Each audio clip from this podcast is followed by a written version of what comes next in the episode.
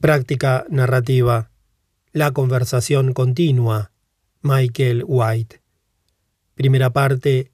Consideraciones terapéuticas generales. Capítulo 1.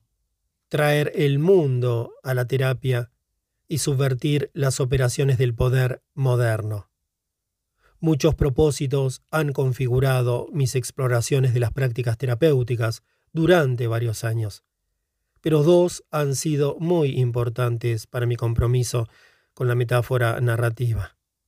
El primero tiene que ver con el empeño que he puesto en desarrollar prácticas que descentren nuestras voces como terapeutas. Estas prácticas tienen por efecto traer al centro de la aventura terapéutica algunos de los saberes y habilidades de vida que tiene la gente que nos consulta. Estos saberes y habilidades no se distinguen muy bien al principio de los encuentros. Las prácticas terapéuticas a las que me refiero aquí contribuyen, entre otras cosas, a enriquecer las descripciones de los saberes y habilidades generados en las historias de vida de las personas, mostrando su importancia y enfatizando la pertinencia que tienen para sus esfuerzos por responder a los problemas y dilemas que la llevan a buscar ayuda. Además, mi compromiso con la metáfora narrativa vino de mi decisión de buscar prácticas que no sean normativas.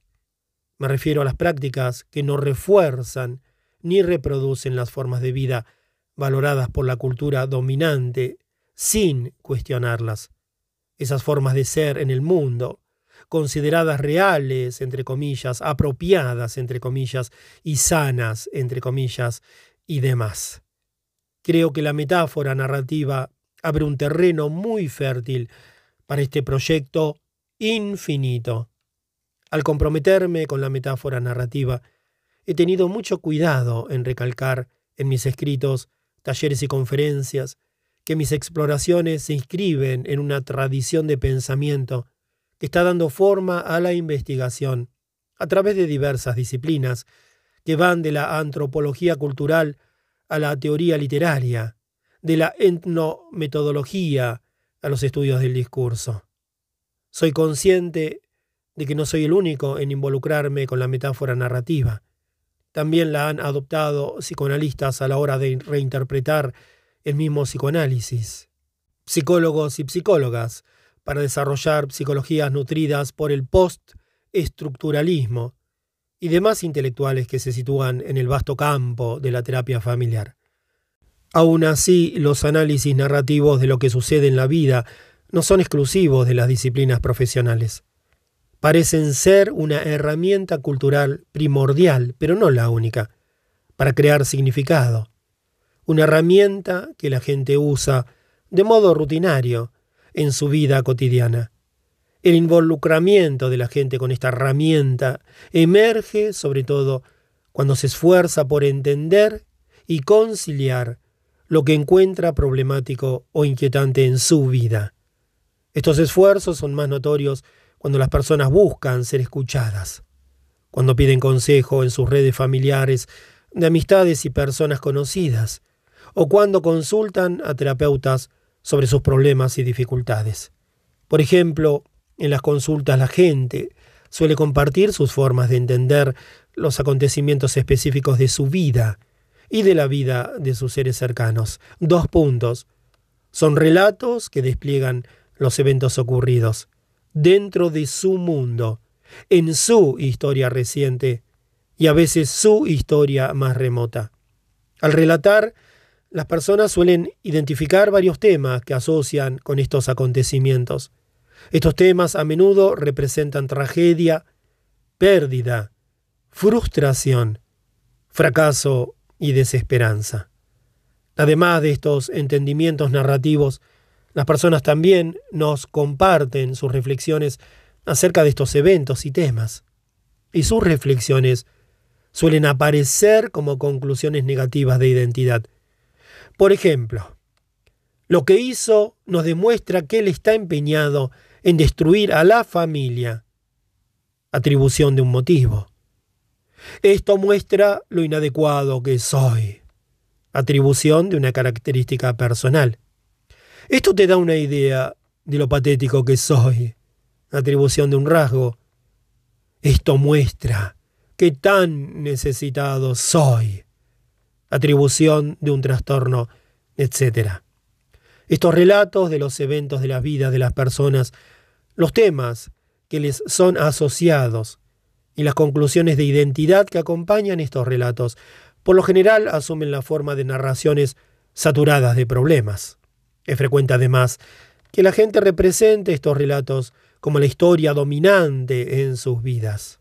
Muchas prácticas, pero no todas, en lo que se suele llamar terapia narrativa, nos permite unirnos con la gente para desentrañar, entre comillas, algunas de las historias dominantes, las historias de vida saturadas del problema. Así logramos deconstruir muchas de las conclusiones negativas asociadas con estas historias. Logramos que las personas accedan a otros posibles relatos identitarios y a nuevas opciones para actuar en el mundo. Este tipo de prácticas terapéuticas también nos brinda la oportunidad de unirnos con la gente en el análisis narrativo de algunos de los eventos de vida que no caben en las historias dominantes. Son acontecimientos que se suelen dejar de lado, que no se suelen considerar. No hay un reconocimiento a conciencia de su posible significado. En nuestro campo hablamos a menudo de conversaciones de reautoría para referirnos a esos análisis narrativos. En las conversaciones de reautoría invitamos a las personas a dar significado a alguno de estos eventos que no se habían tomado en cuenta en un primer momento. Y las alentamos a tejerlos con otros en una secuencia que poco a poco se desenvuelve a través del tiempo, siguiendo temáticas alternas o siguiendo argumentos que contradicen estos relatos, lo que podríamos llamar las contratramas de sus vidas. En este proceso invitamos a la gente a reflexionar sobre los eventos de las contratramas, y es una nueva oportunidad para que hagan descripciones que contradigan las conclusiones negativas de identidad asociadas con las historias dominantes en sus vidas. Existen varias formas de entender cómo conducen al cambio estas conversaciones.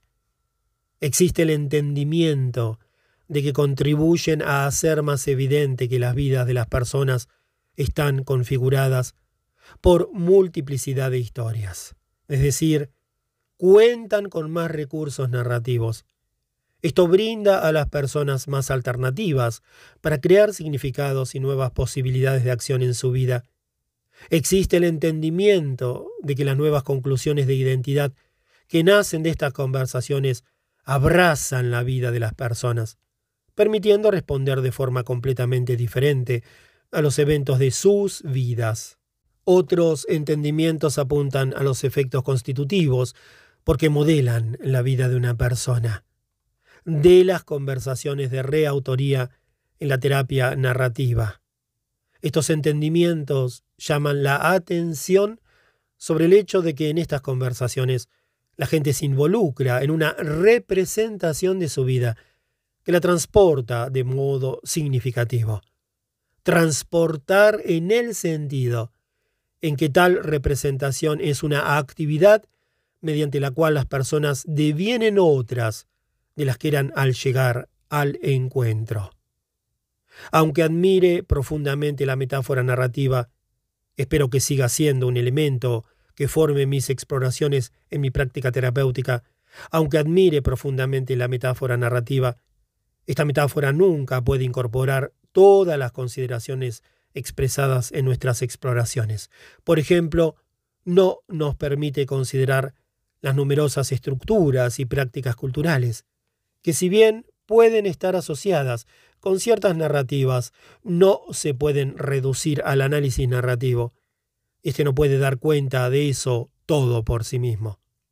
Respecto a esas estructuras y prácticas, siempre he procurado abordar los diversos contextos de vida y entender las formas específicas en que estos contextos configuran la existencia.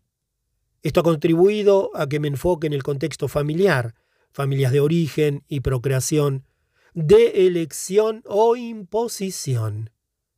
en las instituciones sociales, incluida la escuela y lugares de trabajo, en las condiciones de vida materiales y sociales, incluyendo las desigualdades económicas y el orden social injusto, en las relaciones de poder de la cultura local, incluyendo género, raza, clase, heterosexismo, y en lo que suele entender como formaciones discursivas, incluidos los sistemas modernos para aprender la vida y la identidad, la manera habitual para hablar de la vida y la identidad, la micropráctica de vida e identidad, que conllevan las reglas que determinan lo que cuenta como saber, las que determinan quién puede hablar y bajo qué circunstancias, etc.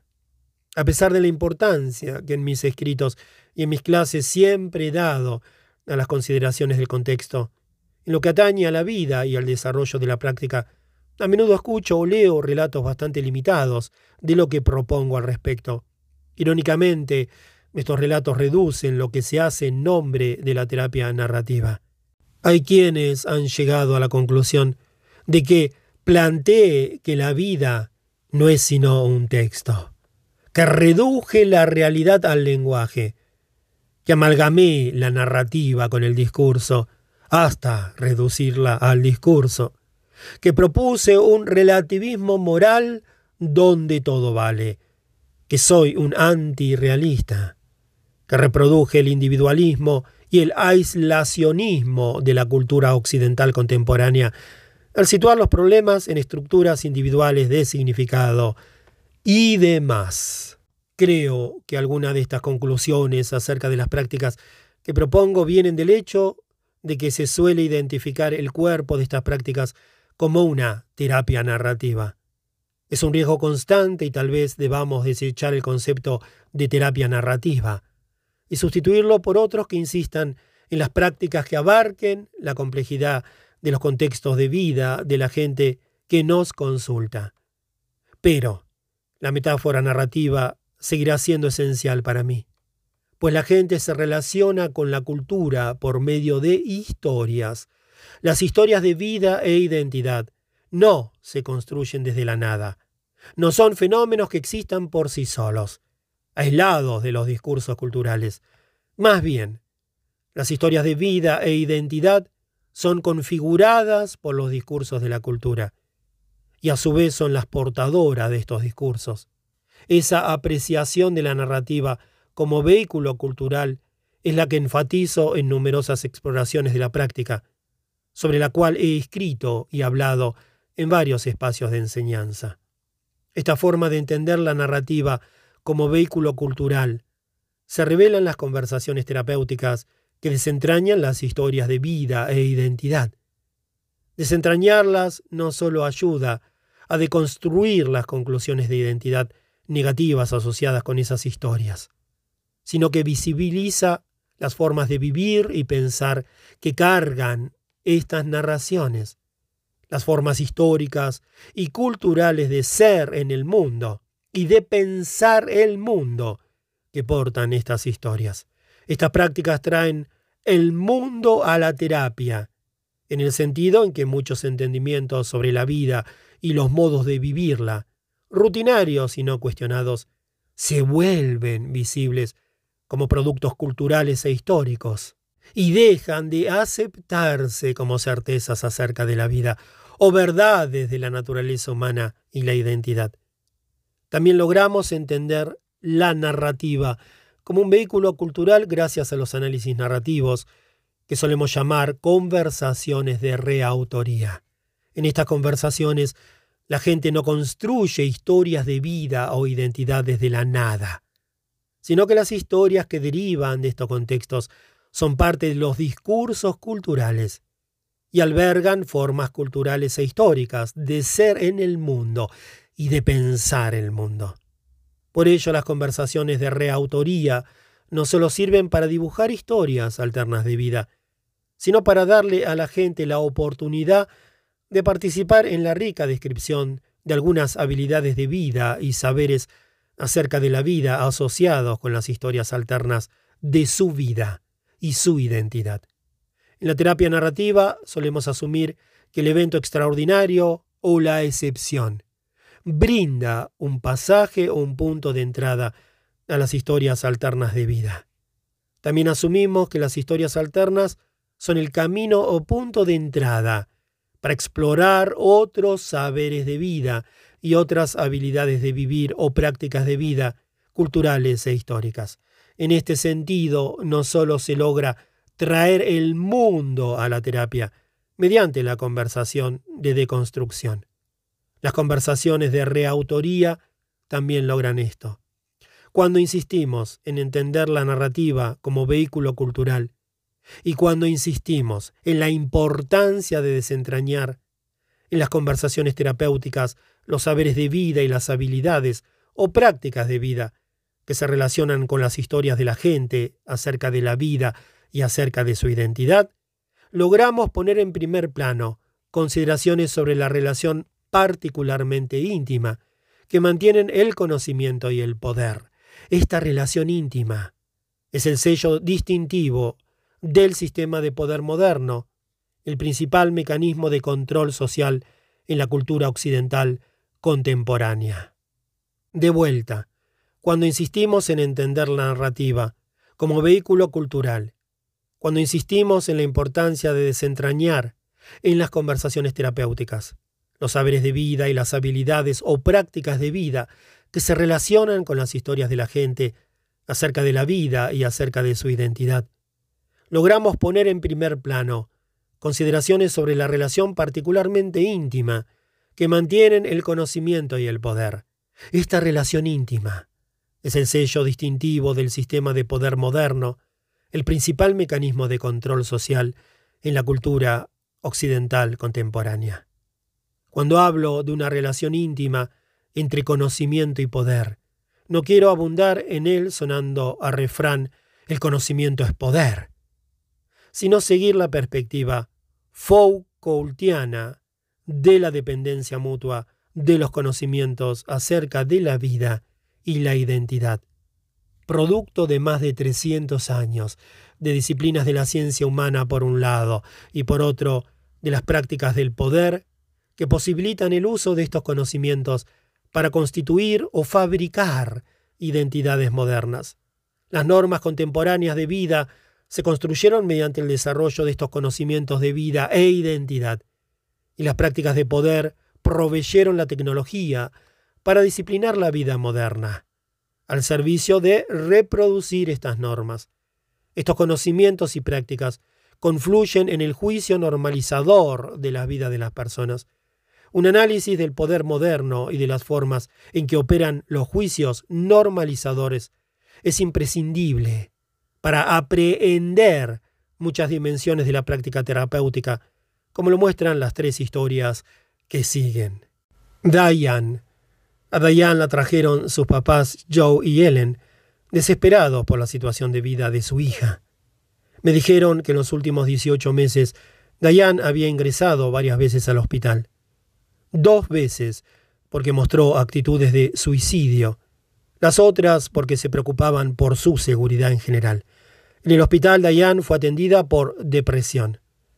Aunque Diane cooperaba tomándose los medicamentos que le recetaron, Joe y Ellen me dijeron que estaban preocupados porque no veían avances o algo que contribuyera a amainar sus preocupaciones por las dificultades de Diane. Una de sus preocupaciones era no saber cómo ayudarla.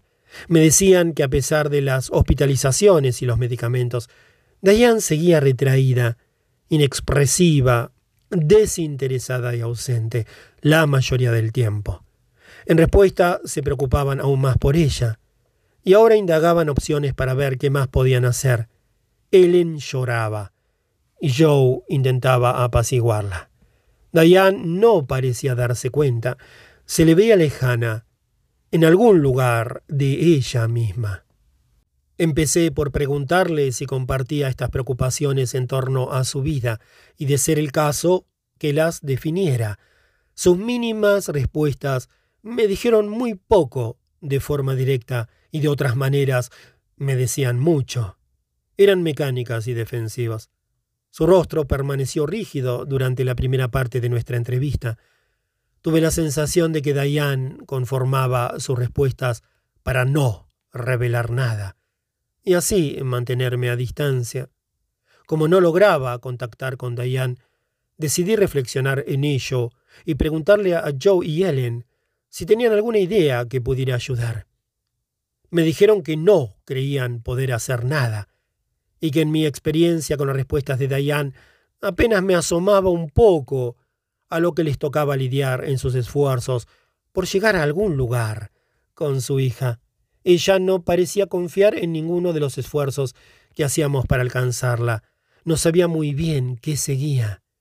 Intenté abrir la boca con la esperanza de escucharme decir algo juicioso, pero fue en vano. En ese momento me descubrí deseando que hubiera habido un terapeuta en el cuarto. Una vez más me dirigí a Dayan. Furtivamente evitó mi mirada. De repente se me ocurrió algo, y me pregunté por qué me tardé tanto en pensarlo. Le dije a Dayan que me imaginaba que algo le dificultaba estar presente en la reunión y unirse a nosotros para discutir su vida. Me habría gustado pensar que soy bueno atando cabos, que capto rápido, pero no era el caso. Le pregunté si era cierto que se le hacía difícil estar presente. No hubo respuesta. Le dije, bueno, me imagino que algo te dice que no confíes en mí, lo que es bastante probable, puesto que nos acabamos de conocer, y todavía no tienes una buena manera de medirme. No parpadeó. Y, le dije, me imagino que has pasado por tantas cosas que debe ser difícil suponer que alguien te pueda entender. En respuesta a mi especulación, sentí que Diane se callaba más todavía. Quizá incluso estuviera aguantando un poco la respiración. Esto me dio ánimo para seguir y le dije, me imagino que sea lo que sea que te esté diciendo, que no confíes en mí.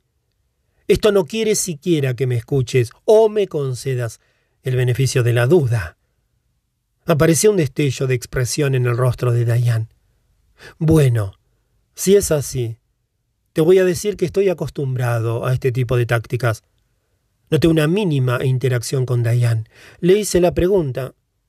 ¿Podría ser que eso que te está empujando a que no confíes en mí también me esté insultando? Detecté sorpresa en Dayan. ¿Sabes qué seguido me pasa? y ya estoy acostumbrado? Diane evitó furtivamente mi mirada, lo que tuvo el efecto de animarme a proseguir. Sí, de verdad, le dije, no tienes idea de hasta dónde puedes llegar, ni los insultos que han usado en mi contra, para impedir que una persona me cuente lo que le pasa. Creo que mucho tiene que ver con los celos o algo así. Pero te aseguro que estoy acostumbrado y no quiero que te avergüences por esta situación. Eché un vistazo a Ellen y a Joe. Miré que no sabían muy bien cómo interpretar mis aseveraciones, pero parecían estar interesados en la respuesta que detectaron en su hija. Regresé con Diane y le dije, ¿puedes creer que me gusta coleccionar los insultos que me dicen tengo listas enteras. Algunas personas coleccionan estampillas y yo tengo una colección de apodos e insultos. Es para mí como una colección de estampillas, porque son apodos que me pegan. Diane me sonrió con una mueca. Entonces le dije, me gustaría ir por mi lista más actualizada y leértela. Si te la leo, ¿me escucharías? Porque quisiera saber si hay algo más que hayas escuchado de mí, otros insultos que no estén en la lista y que pudiera agregar. Repitió su mueca. Cualquier propuesta es bienvenida. Créeme, todo sirve. Empecé a leerle la lista. Diane me respondió que ya tenía la mayoría de los insultos que conocía, y después parecía feliz de compartirme dos nombres que agregué. Estos especímenes eran particularmente mezquinos, le dije que estaba seguro que habrían podido hacerlo mucho mejor, pero que no obstante me alegraba tener la oportunidad de aumentar mi colección. Y de pronto todo el mundo en el consultorio se sintió aliviado. Este hueco fue un momento crucial, de viraje en nuestra conversación. Dayan empezó a revelar hasta qué punto la tiranizaban poderosos y ensordecedores pensamientos que le costaba mucho trabajo resistir. Según ella, estos pensamientos se instalaron a modo de autoridad en las motivaciones de otras personas, y ya no sabía en quién podía confiar. Estos pensamientos constantemente denigraban cualquier cosa que dijera o hiciera, y la obligaban a comparar todos sus pensamientos y actos con los pensamientos y actos que tendría y haría si fuera una persona individual real, entre comillas, integrada adecuadamente, una persona con sustancia, competente, confiada e independiente. Me di cuenta que en respuesta a esta perpetua experiencia de evaluación negativa, Dayan siempre redoblaba esfuerzos para ser esa persona real, pero parecía que nunca lo lograba, y sentía que nunca sería capaz de estar a la altura. Comenzó a creer que por siempre sería una persona inadecuada, un extraordinario fracaso como persona. A medida que avanzó nuestra conversación, encontré más oportunidades para ahondar con Dayan en el funcionamiento de estos poderosos y ensordecedores pensamientos. Le hice preguntas para animarla a reflexionar. 1. Sobre la naturaleza de este funcionamiento. Hablamos, por ejemplo, de las tácticas de poder y control que se expresan en estos pensamientos y de los mecanismos usados para evaluarla. 2 sobre lo que podría motivar estos pensamientos y la expectativa que subyace. Hablamos de la relación entre esto y su exigencia de estar a la altura y de cumplir con un programa de vida establecido. 3. Sobre los aspectos que nos brindarían un recuento más específico de la identidad de estos pensamientos. Hablamos, por ejemplo, de los propósitos que tendrían en la vida de Dayan, de lo que podrían estos haber soñado para su futuro, de las actitudes que suelen expresar estos pensamientos frente a sus esfuerzos continuos por vivir una vida propia, de lo que cargan respecto a lo que ella hace en realidad y del programa que tienen planeado para nuestro encuentro.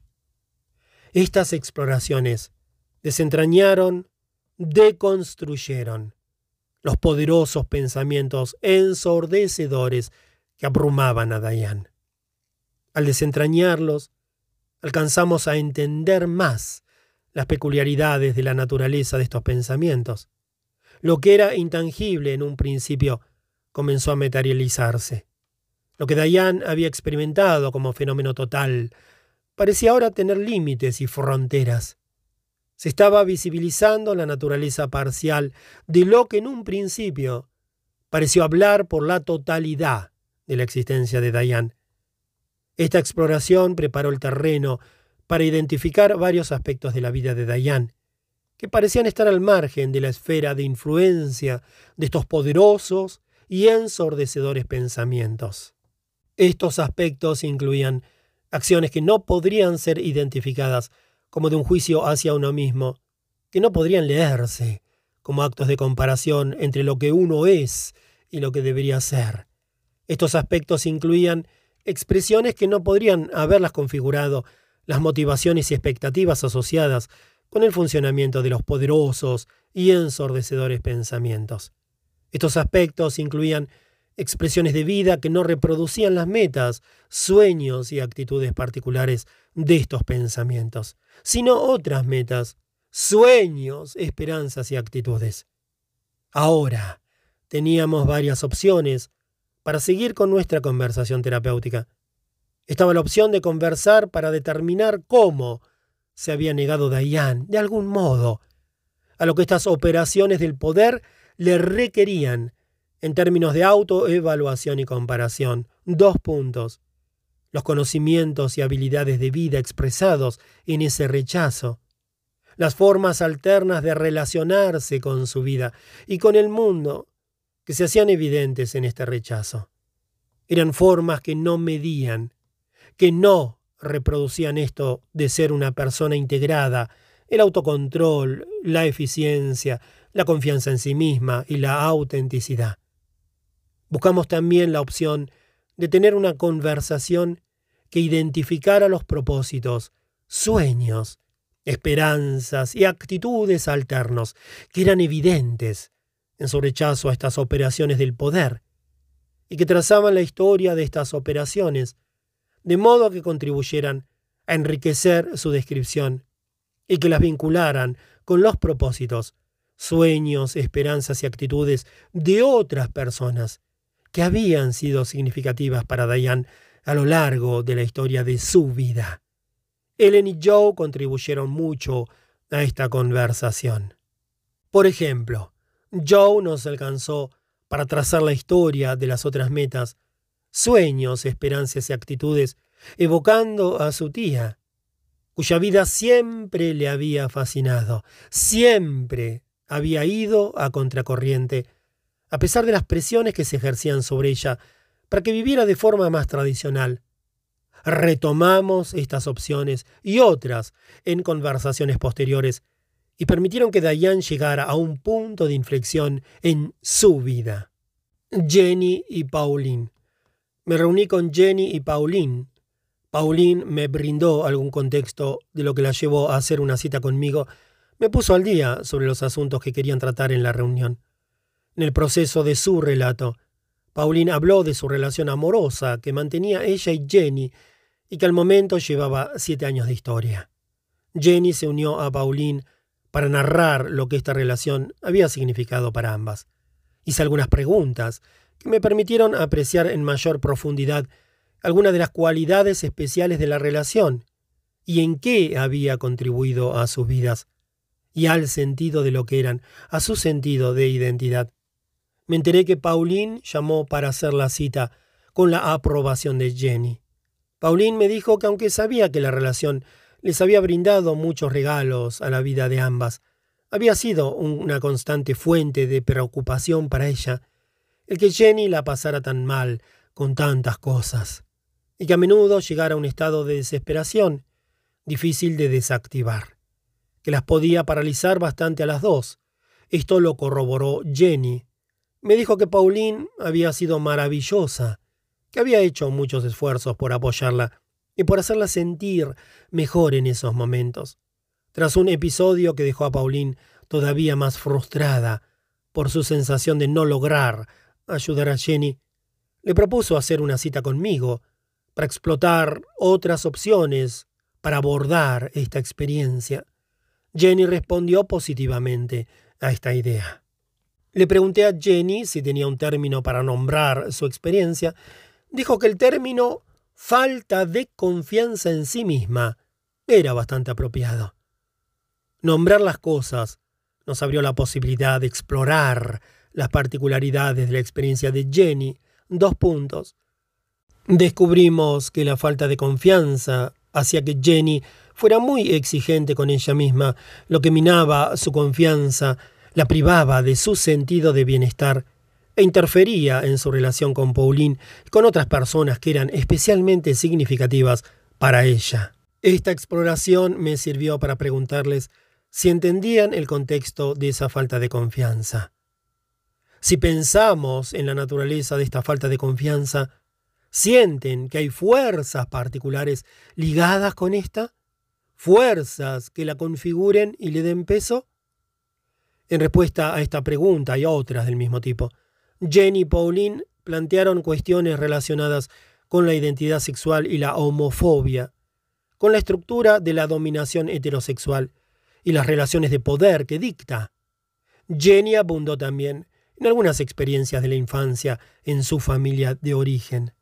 Al revisar las fuerzas que pudieran estar ligadas a la falta de confianza, me dijeron que aunque entender estas fuerzas había sido esencial para enfrentar el rango amplio de sus experiencias como mujeres lesbianas en una relación, y aunque tenían una aguda conciencia de hasta qué punto estas fuerzas seguían siendo parte omnipresente en su vida, sentían que debían seguir buscando más allá de la homofobia y de las relaciones de poder que dicta la dominación heterosexual, y más allá de la identificación y del trabajo en torno a las dinámicas familiares.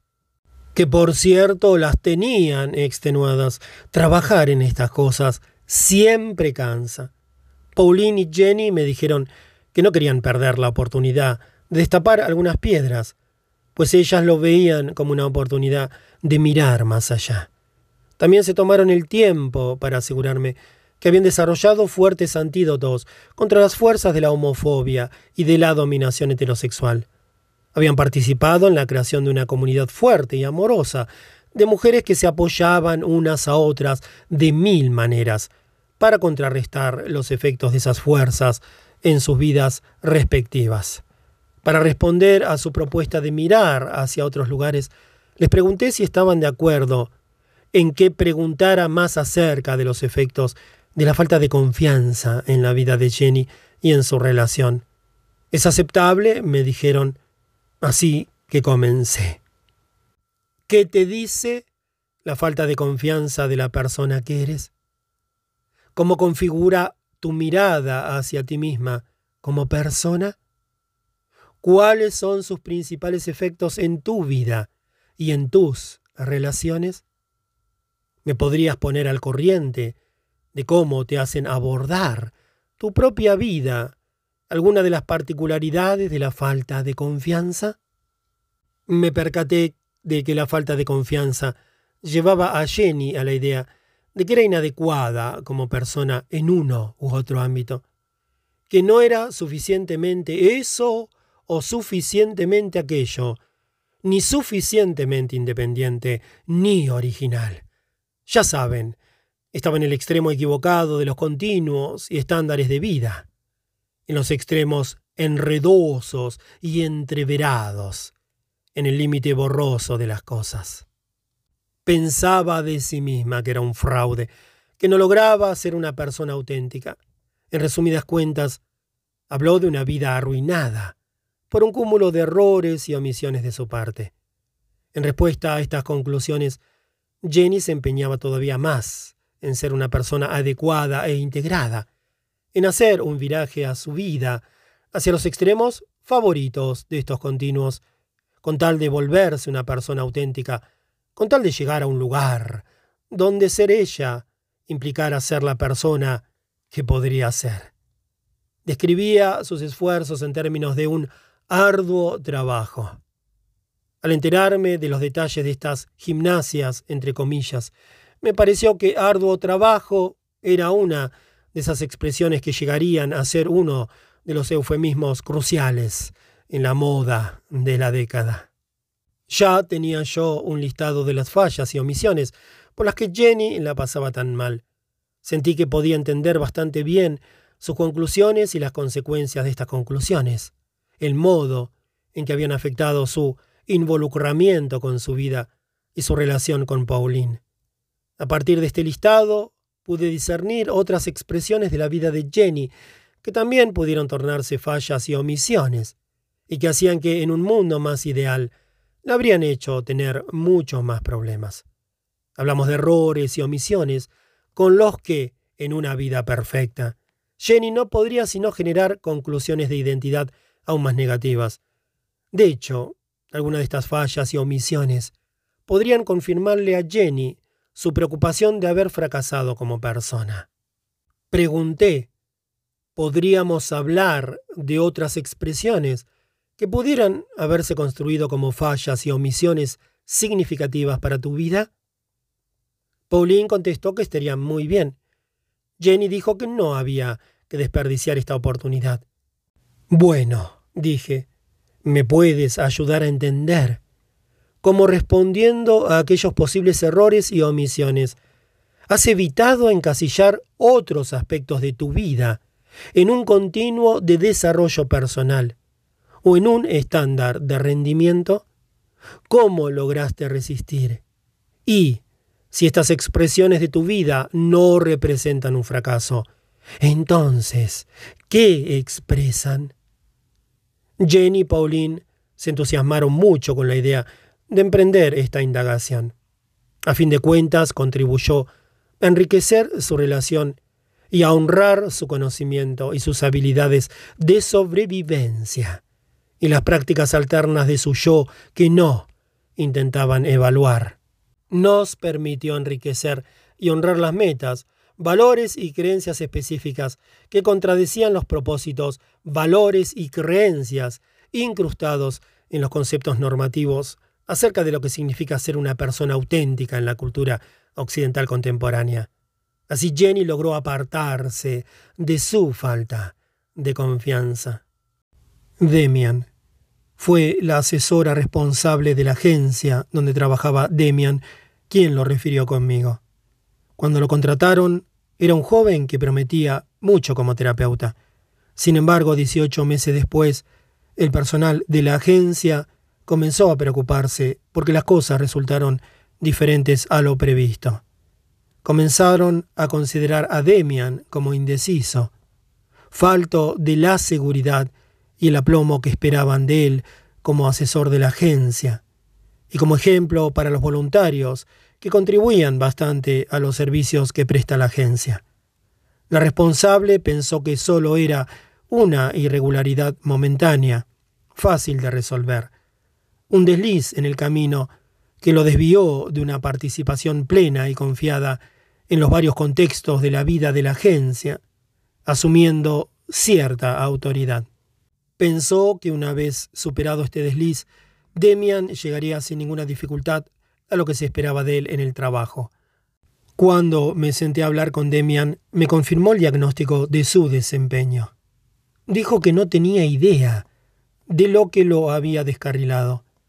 Recordó que al principio, cuando empezó a trabajar como terapeuta, se sintió algo inseguro, pero asumió que esta sensación se difuminaría pronto, cuando entendiera cómo funcionaban las cosas y las responsabilidades asociadas con su cargo. Pero no fue así.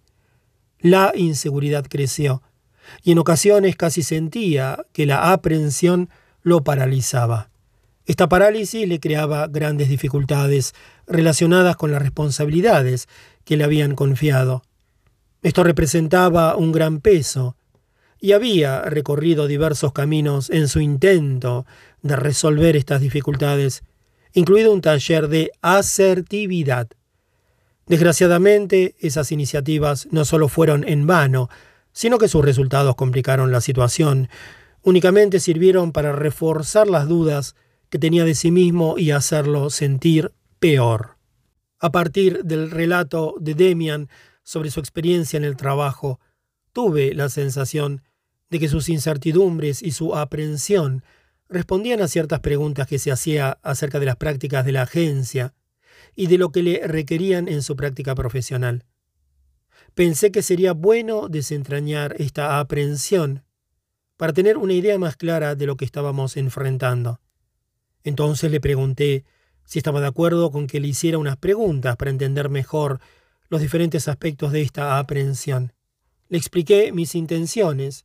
Le dije que aunque lograba entender un poco los efectos negativos de su aprehensión y podía darme perfecta cuenta de su anhelo de sentirse libre de tales efectos, era claro que quedaban muchos más rincones de su aprehensión que sería bueno conocer. Me dio el visto bueno le pregunté, dime, si no fuera por esta aprehensión, ¿serías más moderado o menos moderado en las conversaciones con las personas que te consultan? En respuesta a esa pregunta, tuvimos una conversación en la que Demian decretó que la suficiencia y no la moderación sería un rasgo de su modo de actuar si no fuera porque estaba presente una dosis de aprehensión. Hablamos de las posibles ramificaciones de esta situación, lo que permitió que Demian narrara sus modos preferidos de estar con las personas y examinar lo que esto nos decía de su compromiso, con reducir al mínimo el potencial dañino de las relaciones de poder. Entonces se abrió en nuestra conversación un espacio que me permitió hacer otra pregunta sobre su aprehensión. Si pudiéramos borrar esta aprehensión, cómo afectaría a tu habilidad para reconocer y asumir los efectos de tus palabras y tus acciones en la vida de las personas que te consultan. Demian respondió que esto podría cerrarle el paso a la posibilidad de asumir la responsabilidad por los efectos de lo que decía y hacía en nombre de la terapia. Esto nos condujo a conversar sobre la naturaleza de su compromiso con la ética y con la historia de esta ética en su vida personal. Se me ocurrió otra pregunta. Si tu práctica estuviera libre de aprehensión, ¿qué saberes pondrías en el centro de tus conversaciones con las personas que te consultan? ¿Los tuyos o lo de estas personas? Su respuesta fue inmediata. Es más probable que mis saberes quedaran en el centro. Agregó que para él sería un resultado muy poco satisfactorio, pues contribuiría a descalificar los saberes tan relevantes y significativos que las personas traen consigo al contexto de la terapia. Esto nos puso a identificar la postura de Demian acerca de las prácticas que a veces se entrometen en nombre de la terapia y cuyo efecto termina siendo la marginación de las personas que vienen en busca de ayuda. Luego se me ocurrieron más preguntas si no estuviera esa aprensión? ¿Estarías más o menos dispuesto a experimentar las contribuciones de las personas que te consultan y el modo en que pudieran influir en tu propia vida? Todas estas preguntas contribuyeron a desentrañar la aprensión de Demian y sirvieron para identificar los aspectos de la aprensión que teníamos que valorar, honrar y abrazar. Entonces, nuestra conversación se tornó una exploración de las posibilidades con que contaba Demian para expresar más abierta y explícitamente su posición en torno a las relaciones de poder en la terapia, la ética de la práctica y los valores que cuestionaban esas prácticas marginantes de las personas en sus terapias y en las responsabilidades adicionales implícitas en su trabajo. Invitamos a Helen la responsable, a acompañarnos en un tercer encuentro. En la primera parte de este, le pedimos que solo escuchara nuestra conversación.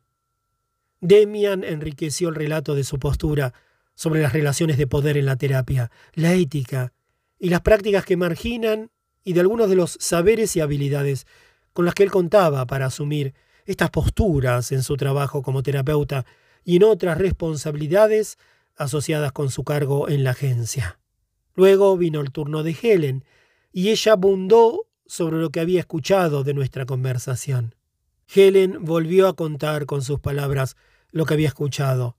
Era una renarración reconocía fuertemente la postura de Demian y enriqueció la descripción de algunos de los saberes y habilidades que él había identificado. El resultado fue que valoramos mucho de lo que expresaba la aprehensión de Demian, y Helen y Demian empezaron a revisar las prácticas terapéuticas y las prácticas de la agencia en general.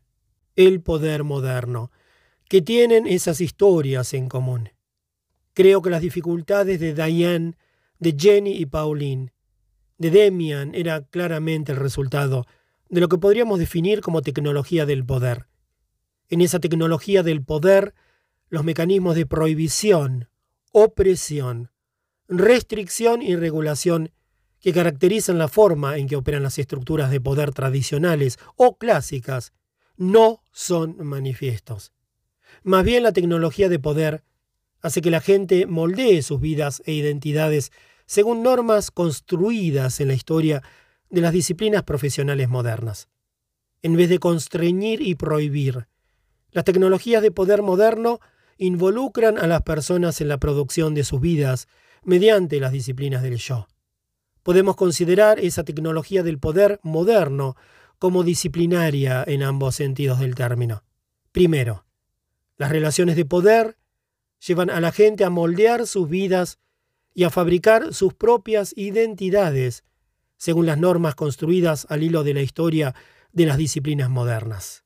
Segundo, estas modernas relaciones de poder hacen que la gente produzca sus propias vidas a través de las disciplinas del yo. Según esta versión del poder, vemos que las disciplinas modernas, incluidas la psicología, el trabajo social y la medicina barra psiquiatría, han jugado un papel decisivo en el desarrollo de una tecnología disciplinaria que suele llevar a las personas a participar en juicios normalizadores de sus propias vidas y de las de los demás. Estos juicios siguen normas acerca de lo que debería ser una vida útil, productiva y auténtica. Esas normas construidas que nos invitan a medir nuestras vidas se relacionan con las verdades que transmite nuestra cultura acerca de la naturaleza humana. Esas verdades son las categorías identitarias favoritas de la era moderna. Nos incitan a manejar estas verdades involucrándonos en actividades modeladoras del yo, que pretenden reducir lo más posible el espacio entre el lugar donde nos ubicamos en los continuos de desarrollo y en los estándares de rendimiento, y las normas sobre las que se basan esos continuos y estándares. Tendríamos que ser personas realmente independientes, autónomas, diferenciadas y demás. Los instrumentos de este poder son los continuos que dictan lo que es sano y lo que es patológico, lo que es normal o anormal, y los estándares que clasifican a la gente en términos de avance o retroceso en su desempeño. ¿Quién no se ha puesto a comparar su vida a la luz de las normas construidas por nuestra cultura? ¿Quién no ha evaluado su posición en este continuo o en aquel otro? ¿Qué tanta gente no ha insertado los datos de su vida en un estándar u otro? Es en el contexto de estas relaciones de poder que se incita a la gente a reproducir las individualidades que venera la cultura occidental contemporánea. Es en el contexto de estas relaciones de poder que se recluta a la gente para que actúe administrando su yo por sí misma, para reproducir las formas de ser que les otorga cierto valor normativo en nuestras comunidades. La gente tiene que autoperfeccionarse, autocontrolarse, autocontenerse, autorrealizarse, lograr plenitud y demás. He discutido solo algunos aspectos de cómo opera el poder moderno y enfatizado el papel del juicio normalizador. Me gustaría insistir en ese punto, dos puntos. El juicio normalizador es la actividad central de las formas modernas en que opera el poder. De vuelta, el juicio normalizador es la actividad central de las formas modernas en que opera el poder. Estas formas de operar van de la mano con la construcción de conocimientos de vida e identidad, a los cuales se asigna un estatus de verdad. Por lo general, estas operaciones del poder son eficientes en involucrar a las personas en el imperativo de determinar esta verdad, revelarla y mantenerse fiel a ella en sus actos de vida. Es en este sistema moderno de poder que las vidas de las personas se vuelven objeto de conocimiento. Estas operaciones de poder celularizan, entre comillas, la vida. La inserción de las personas en estos estándares y continuos, que son los instrumentos del juicio normalizador, tiene un efecto desarticulador de los grupos, los que son reemplazados por individuos que son dispersados para organizarlos en torno a una norma. De este modo, el poder disciplinario moderno produce individuos. Si las relaciones de poder de este sistema moderno están en todas partes, en todas partes podemos ver cómo la gente se opone a ellas. Por ejemplo, esa oposición se vuelve obvia cuando las personas se niegan a reproducir las individualidades que la cultura venera. Esto se evidencia en lo que frecuentemente se considera su fracaso para autocontrolarse y autocontenerse, o su fracaso en cualquier otro criterio de autenticidad promovido por la cultura. Siempre hay oportunidades de rechazar las operaciones del poder. Tomemos, por ejemplo, las oportunidades que tiene la gente de resistir cuando la instigan a encasillar su vida en los continuos de desarrollo, de lo saludable y de la normalidad, o las oportunidades que tiene de retirarse de las prácticas que evalúan su vida a la luz de un criterio u otro. En el contexto del poder moderno, sus errores y equivocaciones, las contingencias que perturban su vida y a veces incluso las desgracias o fracasos para lograr los fines deseados pueden constituir desenlaces excepcionales. El poder moderno está multicentrado y multisituado. no es monolítico ni total. La humanidad entera está implicada en las formas de operar de este sistema de poder, cuando damos forma a nuestras vidas e identidades. Este poder está en todas partes, pero no tenemos por qué perder la esperanza. Si podemos percibir el poder moderno en todas partes, en sus formas locales de operar, en nuestras vidas y relaciones íntimas, entonces tenemos un sinfín de oportunidades para dar cuenta de estos modos de operar y subvertirlos. Capítulo 2. Los puntos de inflexión y la importancia de la ética personal y comunitaria. Al escribir este capítulo, quise reflexionar sobre los momentos decisivos, los puntos de inflexión en la historia de mi práctica. Enseguida me inundó un flujo de recuerdos. Eran tantos. Era imposible hacer justicia a todas las experiencias que habían contribuido a estos momentos cruciales, así que seleccioné unas cuantas. La reflexión y los apoyos de la tecnología, inversiones de la preocupación, las voces de los compañeros y las compañeras de trabajo, el público, ética personal y comunitaria, la reflexión y los apoyos de la tecnología. Comienzo por abordar el papel que jugaron los apoyos de la tecnología para sentar las bases de algunos de estos puntos de inflexión. La tradición de grabar las entrevistas y reflexionar en ellas es parte de lo que me atrajo inicialmente al campo de la terapia familiar. Desde entonces, al hilo de los años, esta tradición de apertura y revisión sigue siendo muy valiosa para mí. En los años 70 empecé a grabar en audio y en video algunas de mis entrevistas.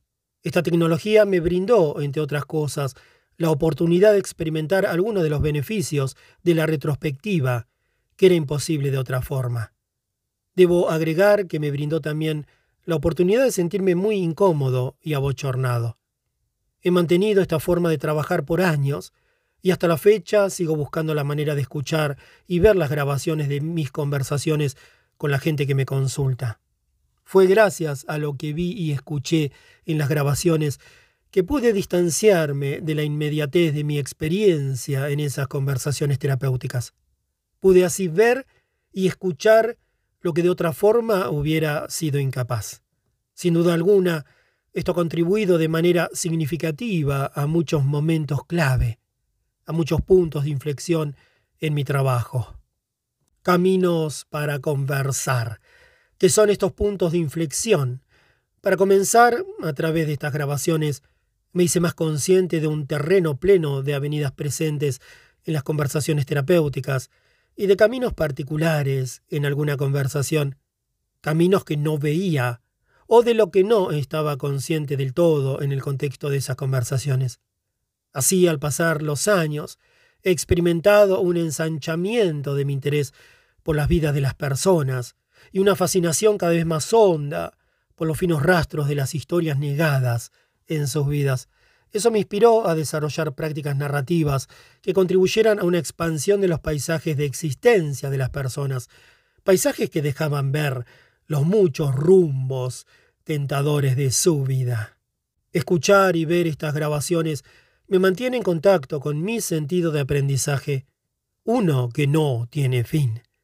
Entender que siempre habrá caminos para el enriquecimiento de los relatos que no me son visibles en la inmediatez de las conversaciones terapéuticas significa que nunca puedo estar plenamente satisfecho de mi contribución en cualquiera de esas conversaciones terapéuticas. Eso es inspirador, porque me motiva a estar atento al desarrollo continuo de habilidades terapéuticas que podrían ser muy útiles para esquivar mucho de los callejones sin salida a los que nos confrontamos en las conversaciones terapéuticas. Son habilidades que pueden ser de gran utilidad a la hora de encontrar paso libre hacia un enriquecimiento de los relatos. La permanencia de las iniciativas. Gracias a las grabaciones, me volví más consciente de la multiplicidad de iniciativas que rutinariamente expresan las personas en relación con los problemas de su vida. Una cosa es saber que las personas no son receptoras pasivas de las fuerzas de la vida. Y otra cosa es identificar esas iniciativas y contribuir a un contexto que favorezca su permanencia. Una cosa es saber que los relatos que totalizan e invariablemente patologizan la vida de las personas son construcciones sociales que promueven conclusiones muy negativas acerca de su identidad. Y otra cosa es identificar iniciativas que podrían proporcionar un punto de entrada a un cierto enriquecimiento de relatos que conlleva conclusiones más positivas de su identidad y nuevas opciones para actuar en el mundo. Gracias a estas grabaciones pude darme cuenta de estas opciones, y eso es muy importante en las circunstancias en las que existe el riesgo de totalizar la identidad de una persona, por ejemplo, la identidad de un hombre, que me fue referido por la Junta Consultiva de Libertad Condicional por cometer un abuso y abogar por formas abusivas de ser en el mundo. Gracias a estas grabaciones me percaté, por lo menos en parte, del hecho de que una vida buena es el resultado de un 97% de iniciativas estancadas, y que una vida tribulada resulta de un 98% de iniciativas estancadas. Gracias a estas grabaciones, en parte, llegué a concluir que la práctica terapéutica tiene éxito si ayuda a que permanezca el 1% de las iniciativas que de otro modo se estancarían. Las relaciones de poder de la terapia. Al escuchar y ver estas grabaciones, me hice más consciente de las relaciones de poder que existen en la terapia. Ha habido muchas ramificaciones en este proceso, incluyendo la posibilidad de identificar y nombrar la deshonestidad en la práctica terapéutica. Un ejemplo, tuve la oportunidad de revisar la grabación reciente de una conversación terapéutica con un joven de 13 años y su madre, y descubrí que involuntariamente había parafraseado una de las observaciones de la madre. Ella había advertido que los empleados de un centro de detención de alta seguridad habían hecho un buen trabajo con su hijo. Al verificar esta conclusión con el hijo, parafraseé su declaración invirtiendo los términos del relato. Dije, tu mamá me dijo que hiciste un buen trabajo con los empleados del centro de detención. ¿Te hace sentido? Con esta inversión había distorsionado las palabras de la madre. Sus palabras estaban suficientemente claras. Entonces, ¿por qué hice esto? Quizá tuvo que ver con mi anhelo de que este joven experimentara algún grado de agencia personal. El relato predominante acerca de su vida era que no era capaz de dirigir el curso de su vida, ni de prever las consecuencias de sus actos. Había sufrido un trauma importante y soy muy consciente de las consecuencias de tales traumas para el sentido de agencia personal de un individuo. Pero, sin importar lo que me llevara a esta inversión, expresó deshonestidad y una descalificación implícita de la voz de esta madre, que para una mujer que ha vivido con desventajas significativas tuvo que haber sido como una repetición de tantas experiencias de su vida. Si mi intención era revelar un relato de las posibilidades de agencia personal de este joven, lo podría haber hecho sin manipular las palabras de su madre y sin tergiversarlas frente a su hijo. Podría, por ejemplo, haber hecho preguntas como Tu mamá dijo que los empleados de este centro penitenciario hicieron un buen trabajo contigo. ¿Respondiste a lo que tenían que ofrecer o no te importó? ¿Pudiste asimilar algo de esto o lo rechazaste? Y si pudiste asimilar algo, ¿cómo te abriste a ello? Al reconocer mi falta de honestidad, no estoy menospreciando mi trabajo ni rebajándome. Es porque amo mi trabajo que tengo mucho interés en identificar cualquier abuso de poder en mi práctica y erradicarlo. Creo que si no incursionamos en los abusos de poder que cometemos en nuestras prácticas terapéuticas, significa que ya nos fuimos a dormir. La grabación de las consultas nos puede dar pistas para identificar los abusos de poder en el contexto de la relación terapéutica. Inversiones de la preocupación. El segundo tema que me gustaría considerar implica las inversiones de la preocupación. Veamos un ejemplo. Conocí a Donna desde hacía varios años. La primera vez me la trajeron su madre y su padre, muy preocupados por su calidad de vida. A Donna le diagnosticaron esquizofrenia. La medicaron durante varios años y varias veces tuvo la experiencia de ser ingresada a un hospital psiquiátrico. Rara vez se aventuraba fuera de la casa de sus padres y cuando lo hacía siempre era con alguien de la familia, con mucho miedo y aprensión. Me reuní varias veces con Donna y su familia por un periodo de ocho meses, y durante este tiempo ella empezó a salir al mundo y a desarrollar una vida propia. De hecho, se volvió bastante atrevida. Ella aún me visitaba de vez en vez para lo que llamaba una recarga. Esto ocurría por lo general cuando experimentaba estrés por haber dado o por tener que dar un nuevo paso, o cuando atravesaba una crisis de un tipo u otro. Cuando me reuní con Donna en esta ocasión, llevaba cinco meses sin verla. Al final de nuestra conversación miró alrededor del consultorio, escudriñó todo y exclamó ¡Qué desorden! Se refería sobre todo a mi sistema de archivo. En aquel entonces clasificaba mis archivos horizontalmente y nunca encontraba lo que buscaba. Le contesté sí, es un desorden, y estoy decidido a hacer algo al respecto. Don agregó que te hace pensar que estás listo para dar este paso. Había algo tan familiar en su pregunta. Me reí y le contesté lo mejor que pude. Luego vino otra pregunta de Donna. Me imagino que esta decisión no salió de la nada. ¿Cómo llegaste a ella? Ahora ambos nos reímos. Donna siguió con el andamiaje de esta entrevista, con preguntas tipo ¿Cuándo piensas estar listo para dar este paso? Supongo que en una o dos semanas, le dije. Conversamos un poco más y la acompañé a la recepción. Ahí, para mi sorpresa, Donna hizo otra cita para que nos viéramos dos semanas después. Le comenté que eso se apartaba de su hábito de hacer citas solo hasta cuando sentía la necesidad de otra recarga. Donna respondió entusiasmada, Oh, pero esta cita no es para mí, es para ti. Voy a abrirme el espacio para que me veas en dos semanas y ver cómo fue que arreglaste tu desorden. Me quedé boquiabierto. Donna hizo la cita para un jueves en la mañana, temprano, y me quedé la mitad de la noche del miércoles ordenando mis archivos verticalmente. Logré dormir unas horas, junté fuerzas con cafeína antes de encontrarme con Donna. Fue un evento extraordinario. Donna entró al consultorio, histriónica, y proclamó en voz alta, ¡Qué cambio! Lo lograste. Luego se detuvo, pero no debería decir eso. Lo que importa es lo que piensas tú. Nos reíamos de nuevo. No podía guardar la compostura por las preguntas de Donna. ¿Y cómo afecta la imagen que tienes de ti? Es este tipo de experiencias lo que ha sido un antídoto muy fuerte para cualquier concepción que pudiera tener de los relatos que en el proceso terapéutico solo contemplan una parte de la relación. Estas experiencias visibilizaron la forma en que las personas contribuyen a las buenas conversaciones terapéuticas y a resultados satisfactorios en la terapia. Visibilizaron hasta qué punto las personas se nos unen en estas conversaciones, hasta qué punto nos alientan cuando las conversaciones avanzan y qué tanta paciencia tienen cuando las cosas no van en tan buen camino.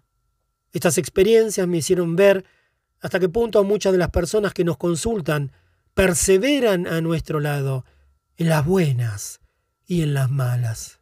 Este tipo de experiencias también enfatiza la medida en que las personas que vienen a consulta nos incluyen en sus vidas. Estos actos de inclusión son los que inspiran mis esfuerzos por identificar los modos en que las conversaciones terapéuticas impactan mi vida y por encontrar maneras apropiadas y éticas de reconocerlo en el contexto de estas conversaciones. Este acto de reconocimiento es claramente significativo para la gente que nos consulta, pero también lo es para nuestras vidas como terapeutas, porque contribuyen a la permanencia de las iniciativas en nuestras vidas y trabajos, iniciativas que de otro modo se estancarían. Las voces de las compañeras y compañeros de trabajo. A lo largo de la historia de mi práctica, las voces de mis colegas también contribuyeron a puntos de inflexión significativos. A continuación brindo dos ejemplos. Fue en los años 80. Estaba lejos de Adelaida dando un taller sobre trabajo con parejas. Antes de empezar me encontré con amigos, amigas y colegas que no veía en mucho tiempo. Empecé el taller, llevaba media hora hablando cuando se levantó una compañera y me dijo, No te escucho, Michael. Dije, perdón, le voy a subir el sonido. Esta compañera me dijo, no es eso, Michael. Es que cuando hablas de tu trabajo con parejas y te refieres a parejas heterosexuales, invisibilizas mi relación con mi pareja e invisibilizas mi identidad como lesbiana. Para mí sería mucho más fácil escucharte si en una presentación sobre parejas que son heterosexuales hablaras expresamente de parejas heterosexuales. Esto fue un desafío a la dominación heterosexual, que expresaba yo involuntariamente. Esa expresión violaba mi propio sistema de valores y mi postura de cuestionar las relaciones de poder de la cultura local. Este reto contribuyó a que viviera otro momento decisivo, otro punto de inflexión en mi entendimiento de cómo se expresa la dominación heterosexual. Desde entonces, estoy cada vez más consciente de la omnipresencia de la dominación heterosexual, de las mil formas que asume, y de mi potencial para reproducirla inadvertidamente en nombre de la práctica terapéutica.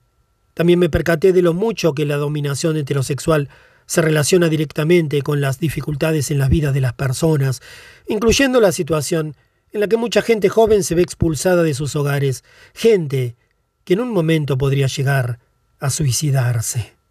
Se ha puesto de moda para algunas personas leer mi forma de referirme a las parejas, distingo entre parejas heterosexuales y parejas gays o lesbianas, como un ejemplo de mis esfuerzos por ser políticamente correcto con el sentido peyorativo que asocian a estos términos. Sin embargo, siento que más bien busco honrar lo que las personas protagonistas dicen del sentido que algunas palabras tienen para ellas y lo que revelan de las políticas asociadas con las prácticas discursivas que no se cuestionan. Un segundo ejemplo de la importancia de las voces de mis colegas de trabajo ocurrió hace unos años, cuando me invitaron a dar consulta en una organización creada por personas aborígenes para brindar servicios relacionados con la violencia presente en familias aborígenes. En respuesta a esta invitación, me encontré luchando con grandes dilemas. Soy miembro de la cultura blanca, y son las políticas y actos de mi gente los que tanto han perjudicado a la cultura aborigen a lo largo de la historia de ocupación de este país. Esta ocupación ha sido posible, entre otras cosas, por arrebatar muchos niños y niñas a sus familias, y al despojarlas con ello de sus habilidades de cuidado y de educación familiares. Como hombre blanco australiano, pertenezco al grupo principalmente responsable de estas políticas y de haberlas ordenado. Mi dilema era entonces el poder percibir la articulación directa entre lo que me consultaba la gente y mi existencia en esta tierra. Durante varias semanas luché con este dilema en las primeras consultas. Después, en una conversación con la directora del servicio, Nombré este dilema y hablé con ella de mi lucha con este. Su respuesta fue gentil al confrontarme. Dijo, ¿crees que está bien que te apropies este dilema? Que simplemente asumas que es tuyo. Que simplemente asumas que tú eres quien tienes la opción de resolverlo. Esto es típico de muchas personas blancas, de muchos de ustedes. Lo que está en juego es el privilegio, es asumir que tienes la potestad de llegar por ti mismo, independientemente a una resolución de esto. Pero estas consideraciones afectan a toda la comunidad. No creas que no hemos considerado este dilema desde el otro lado, pero no es tan sencillo en nuestro caso. Si no seguimos con el desarrollo de este servicio, nuestra gente sufre. Así que es un dilema que todas y todos compartimos y que podemos compartir conversando. Vamos a compartir este dilema y será claro para ti el momento de partir. Este reto contribuyó a otro de mis puntos de inflexión en mi entendimiento de las expresiones del privilegio blanco y de sus mecanismos. Desde entonces me he vuelto más consciente de lo que constituye las expresiones del privilegio blanco, y cuando colaboro con colegas aborígenes intento familiarizarme más con las consecuencias de estas expresiones. El público. Hay un cuarto asunto relacionado con los puntos de inflexión en mi trabajo que me gustaría describir. Tiene que ver con consideraciones sobre el público. David Epstein y yo tenemos una larga historia involucrando a otras personas que fungen como oyentes en los relatos preferidos en la vida de las personas. A finales de los años 80, después de familiarizarnos con el trabajo de la antropóloga cultural Bárbara Meyerhoff, empezamos a concebir que las personas que convocábamos tenían un papel de testigos externos. Fue una etapa muy significativa en nuestro trabajo. ¿Cuál fue el génesis de esto? Hace poco tuve la oportunidad de mirar unas viejas cintas de mis conversaciones terapéuticas con niños, niñas y sus familias. Una de las cosas que saltó a la vista fue el grado al que rutinariamente involucraban a alguna persona como oyente en sus nuevos alegatos acerca de sus vidas, surgidos en el contexto de la terapia.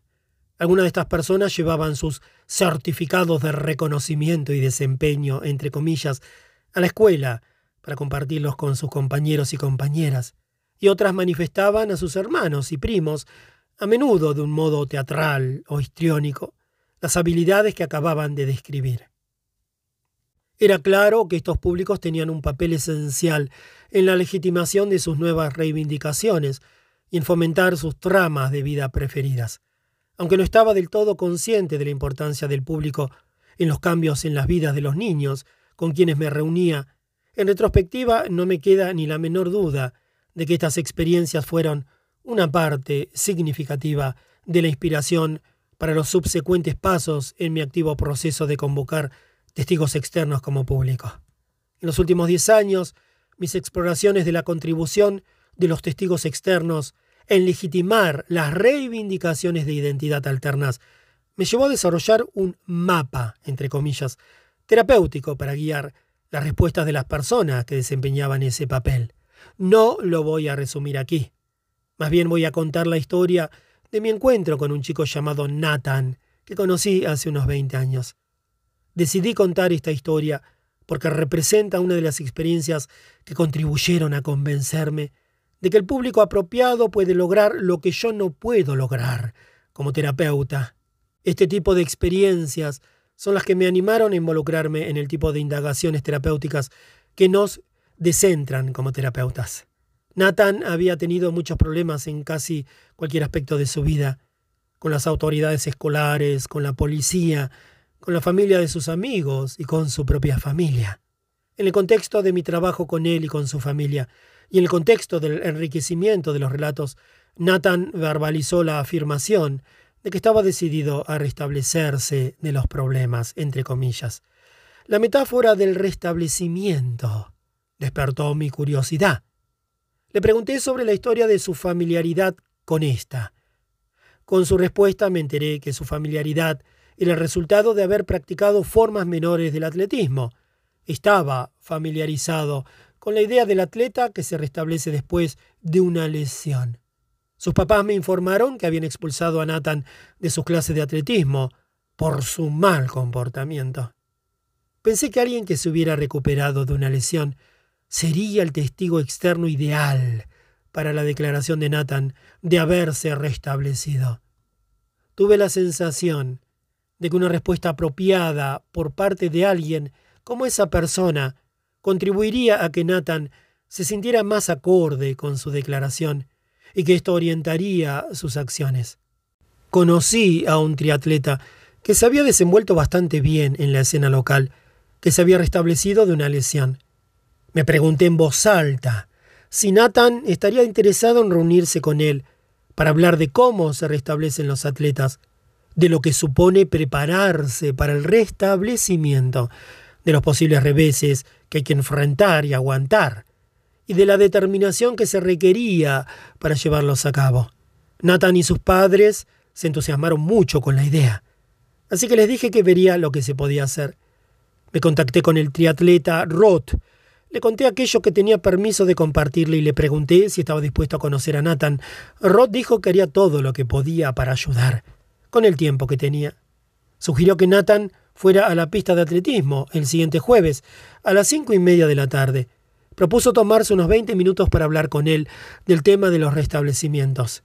Le pedí que dejara que Nathan mencionara lo que quisiera sobre el restablecimiento que había emprendido. Roth dijo que entendía que no le haría ninguna pregunta intrusiva. Y llegó el encuentro. Los papás de Nathan esperaron en el carro no veinte minutos, sino una hora y veinte. Varias veces se preocuparon por lo que podría estar intentando Nathan. ¿Estaría grafiteando las paredes del estadio? ¿O causando algún otro problema? Sin embargo, lo buscaron y lo encontraron en una conversación muy seria con Rod. Al final Nathan atravesó el estacionamiento con mucha calma y se deslizó, imperturbable, en el asiento trasero del auto. ¿Qué pasó? le preguntaron. Ah, únicamente conversábamos de hombre a hombre, respondió Nathan. Luego mamá y papá se enteraron que, en el contexto de esta conversación sobre la naturaleza de los restablecimientos, de las pruebas y tribulaciones que conllevaban, Rod le había contado a Nathan que cuando tenía su edad también tenía muchos problemas y su vida estaba arruinada. Rod habló de su decisión de restablecerse de los problemas y de las dificultades que experimentó para llevar esta decisión a cabo, pero perseveró y al final lo logró. Después Rod observó que si no hubiera vivido esta experiencia de restablecimiento, probablemente no habría podido perseverar para restablecerse de su lesión, más bien habría renunciado. Al parecer Rod dijo varias veces en la conversación, así que todos los problemas por los que pasé no fueron en vano. Cuando llegaron a casa, Nathan exclamó, Saben, mi vida también estaba arruinada, pero no todo ha sido en vano. A partir de este momento, ya no hubo marcha atrás para Nathan. Aunque experimentó altibajos en su restablecimiento, no vaciló nunca en su determinación. Me quedó muy claro que Roth había logrado algo con Nathan que yo no pude lograr siendo el terapeuta. Al comprender que en muchas circunstancias los testigos externos tienen el potencial de lograr cosas que van más allá del terapeuta, me animé a explorar más las prácticas que recurren a personas que atestiguan el proceso en el contexto de las conversaciones terapéuticas. Ética personal y comunitaria. He dado varios ejemplos de experiencias que han contribuido a los puntos de inflexión, momentos cruciales en el desarrollo de mi trabajo. Estas experiencias tienen que ver con escuchar y ver grabaciones, con las voces de la gente que llega a consulta, con las voces de mis colegas de trabajo y con las voces de las personas que fungen de testigos externos en mis conversaciones terapéuticas. Este tipo de experiencias son, entre otras cosas, las que me permitieron identificar los abusos de poder en la relación terapéutica. Desarrollar una conciencia más fuerte de las relaciones de poder, de dominación heterosexual y de las expresiones del privilegio blanco. Me permitieron reconocer las contribuciones de la gente que me consulta y reconocer que los testigos externos a menudo logran cosas que yo como terapeuta no puedo lograr. Este tipo de oportunidades no se nos presentan así nomás. Nosotros respondemos. ¿Qué es lo que conforma el tipo de respuestas que describo en este capítulo? Claro, ya conozco algunas de las respuestas desagradables a esta pregunta, que desprestigian y menosprecian estos intentos diciendo que se basan en un cierto purismo y que son políticamente correctos. Pero no me interesa para nada lo que a veces llaman purismo, ni he tratado de ser políticamente correcto. Lo que sí me interesa es el tipo de ética personal y comunitaria que me alienta a honrar lo que la gente dice de las consecuencias de los abusos de poder en la relación terapéutica, la reproducción de las relaciones de poder de la cultura local, incluidas las de la dominación heterosexual, las expresiones de la dominación blanca y las formas que asumen sus expresiones, el reconocimiento de las contribuciones de la gente que viene a consulta, la contribución de los testigos externos y la importancia de descentrar a la persona que da terapia, privilegiando el macromundo de la vida sobre el micromundo de la terapia.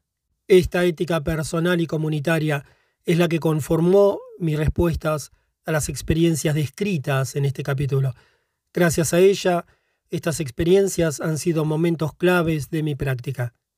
Es el tipo de ética personal y comunitaria que enfatiza nuestra responsabilidad en las consecuencias de lo que decimos y hacemos en nombre de nuestras prácticas. Son las que nos animan a introducir estructuras que nos responsabilizan aún más ante las personas que vienen a consulta, las que nos motivan a reconocer que las personas sujetas a las relaciones de poder de nuestra cultura saben mucho más de lo que sabemos de nuestros hábitos de pensamiento y de actuar. Son las que destacan el fenómeno de un sí mismo relacionado en vez de un sí mismo encapsulado, en boga en la cultura contemporánea occidental. Y son las que nos animan a cuestionar hasta qué punto podemos ser cómplices de las formas de operar del poder, tanto tradicional como moderno. Las experiencias descritas en este capítulo constituyeron puntos de inflexión porque me brindaron la oportunidad de armonizar mi práctica con el tipo de ética personal y comunitaria que tomo como principal guía en mi práctica. Pero darle prioridad a las consideraciones acerca de la ética personal y comunitaria es contradecir dos afirmaciones que dominan hoy día en la cultura de la terapia y de la asesoría. La primera privilegia las evidencias y la validez central de las nociones que privilegian los tratamientos basados en evidencias. Según esta afirmación, cualquier enfoque basado en evidencias tiene un estatus predominante. La segunda afirmación, contemporánea, se refiere a la primacía concedida a la relación terapéutica. El argumento es que la relación terapéutica es lo único relevante para el resultado terapéutico y que es algo que todas las terapias comparten, independientemente de las creencias y las orientaciones. Según esta afirmación, la mayoría de las terapias se parecen más de lo que se distinguen, y las convicciones y orientaciones terapéuticas importan muy poco. Sin embargo, me parece que la afirmación de que necesitamos evidencias y que la relación terapéutica es importante no nos dice gran cosa. No creo que nadie dude de la importancia de las pruebas ni de la importancia de la relación terapéutica para llegar a un resultado. Pero me pregunto, ¿de qué tipo de resultados estamos hablando? Creo que esta pregunta sí pone en el centro asuntos de ética personal y comunitaria. Esta pregunta hace que la ética personal y comunitaria se vuelva crítica ante cualquier consideración de nuestras prácticas terapéuticas. Solo quiero dar un ejemplo para clarificar mi postura.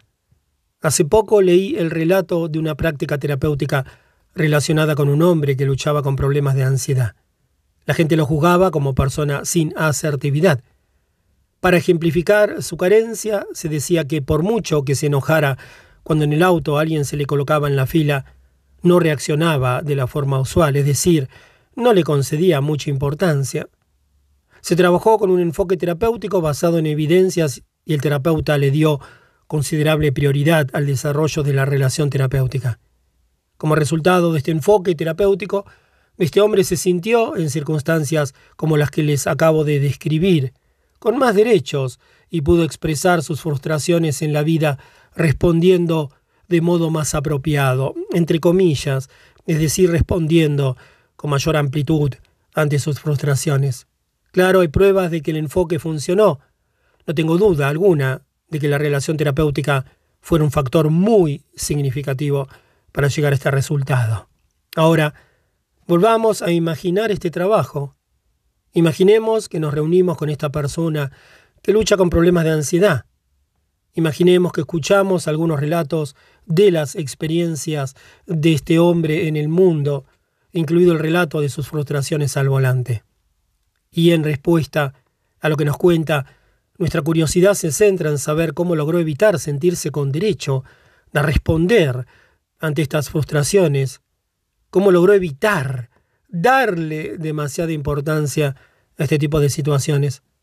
Ahora imaginemos que esta curiosidad contribuye a que este hombre se interese y luego se sienta fascinado por un sentimiento de vivir que no reproduzca lo que se venera en la cultura masculina y que le fascine tener una historia con este sentimiento en su vida. Imaginemos que en el contexto de esta conversación se enriquezca nuestro conocimiento de este sentimiento, que este hombre se familiarice aún más con algunos de los saberes y habilidades de vivir asociados con este sentimiento. Imaginemos que como resultado de esta exploración encuentra que es capaz de responder con más flexibilidad a una serie de dificultades. Se siente orgulloso por la postura que asumió ante numerosas ideas sobre la vida y la identidad que se dan por sentadas, y se encuentra en un lugar de vida más armonioso. Claro, ahora como en el primer guion, hay evidencias de que el enfoque funcionó, y no cabe duda de que la relación terapéutica también fue un factor esencial para lograr este resultado. Así afirmar que las pruebas son importantes y que la relación terapéutica es un factor crucial no nos dice gran cosa. ¿Es nuestro papel ser cómplices involuntarios del poder moderno? ¿O es nuestro papel respaldar la diversidad en la vida cotidiana? ¿Es nuestro papel estimular modos de concebir la vida basados en historias de vida unilaterales? ¿O poner de manifiesto la complejidad de las historias alternas de vida. Es el consultorio el contexto para confirmar lo conocido y familiar, o es un contexto para llegar a lo que podríamos conocer. ¿Es un contexto para domesticar lo exótico o para exotizar lo doméstico? Conclusión. En este capítulo evocé varias experiencias que contribuyeron a momentos decisivos en la historia de mi práctica. Además describí cómo fue que mis respuestas a estas experiencias fueron forjadas por una ética personal y comunitaria particular. Para concluir, creo que avanzar en el desarrollo de nuestro trabajo depende de la prioridad que le damos a la ética personal y comunitaria. Si no priorizamos estas consideraciones, corremos el riesgo de obviar varios actos de vida y de obviar la importancia de reconocer esta diversidad. Si no le damos prioridad a estas consideraciones, corremos el riesgo de avalar los discursos que se dan por sentado en nuestra cultura, que fomentan un conformismo asumido como estilo de vida. Si no priorizamos estas consideraciones, corremos el riesgo de volvernos, involuntariamente, cómplices de las formas de operar del poder tradicional en la reproducción de la desigualdad y de las formas de operar del poder moderno en la reproducción de las normas veneradas por nuestra cultura. Capítulo 3. El poder, la psicoterapia y las nuevas posibilidades de disentir. Se suele asumir que el contexto terapéutico es sacrosanto, y eso permite que como terapeutas lo tratemos como si estuviera exento de las estructuras e ideologías de la cultura dominante, asegurando la reproducción involuntaria de dicha cultura. En el proceso de cualquier interacción terapéutica que se guíe por este supuesto, lo más probable es que se refuercen los mismos aspectos ideológicos y de orden social que originan el contexto de los problemas que experimentan las personas, como por ejemplo el culto al individualismo y el reforzamiento de los roles de género opresivos. En este capítulo discuto ejemplos de la reproducción de la cultura dominante en la terapia, en términos de la estructura del contexto terapéutico y en términos de los saberes desplegados en este contexto, y examino los efectos reales que tiene esta reproducción de la cultura dominante en las vidas de todas las personas involucradas en la interacción terapéutica. También discuto ciertas implicaciones de este análisis, implicaciones que nos requieren revisar el contexto terapéutico, nos llevan a desmantelar algunas estructuras y prácticas terapéuticas aceptadas y apuntan a la creación de contextos que abren nuevas posibilidades para disentir. El poder y la cultura de la terapia. En los últimos años, una gran cantidad de terapeutas han estado lidiando con el mismo problema. Cómo cambiar la cultura de la terapia. Revisar nuestras prácticas no es algo fácil de lograr, pero podemos hallar cómo hacerlo. Si la cultura de la psicoterapia desempeña un papel central en la reproducción de esta cultura, también puede tener un papel central en su desmantelamiento. Muchos trabajamos para desarrollar procesos y estructuras que contribuyan a transformar el poder y la cultura de la terapia. Este capítulo se inscribe en el contexto de esta reflexión. James. James se presentó a sí mismo como esquizofrénico. Me narró la historia de sus brotes psicóticos y sus hospitalizaciones. Compartió conmigo detalles de los diagnósticos y de los numerosos medicamentos que le recetaron. Luego empezó a reflexionar sobre el estado general de lo que sucedía en su vida y en el proceso me habló de la profunda sensación de desesperación con la que luchaba día tras día. Desesperado, intentaba todo, y vez tras vez su intento se le deshacían las manos. Anhelaba que su vida saliera adelante y sin embargo, una y otra vez, lo que llamaba los episodios de las voces destruían su camino. Le pregunté qué significaba para él salir adelante. Durante un rato buscó sus palabras. Sus ojos se llenaron de lágrimas. James dijo que se sentía un fracaso. Dijo que salir adelante significaba muchas cosas, ser capaz de ser casi todo lo que él no era, ser una persona real, no ser dependiente, valerse por sí mismo, tranquilizarse a sí mismo, ser firme, tener confianza en sí mismo, no estar fragmentado como persona, y quizás significaba, por encima de cualquier otra consideración, ser aceptable. James trabajó muy duro para que los demás lo aceptaran, por recibir la aprobación moral de la comunidad de personas en cuya periferia se desenvuelve. James me dijo que a veces tuvo muy buenas ideas sobre quién podría ser y grandes planes, pero todos dejaron de importarle. Me quedé pensando, ¿era delirante? Quizá pero fanfarronada sería una mejor palabra. James quiso saber si pensaba que hubiera alguna esperanza para él, si podía hacer algo para ayudarlo a sentirse bien consigo mismo, o para ayudarlo a volverse persona. Jenny. Jenny se presentó rápido y me contó que últimamente había estado bastante deprimida y desesperada. Pensamientos suicidas le rondaban la cabeza los últimos tres meses.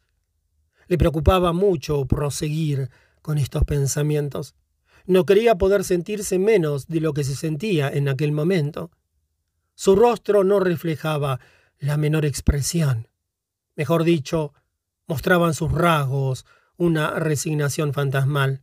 Pregunté, ¿tienes alguna idea de cómo te enganchaste en esta sensación de inutilidad?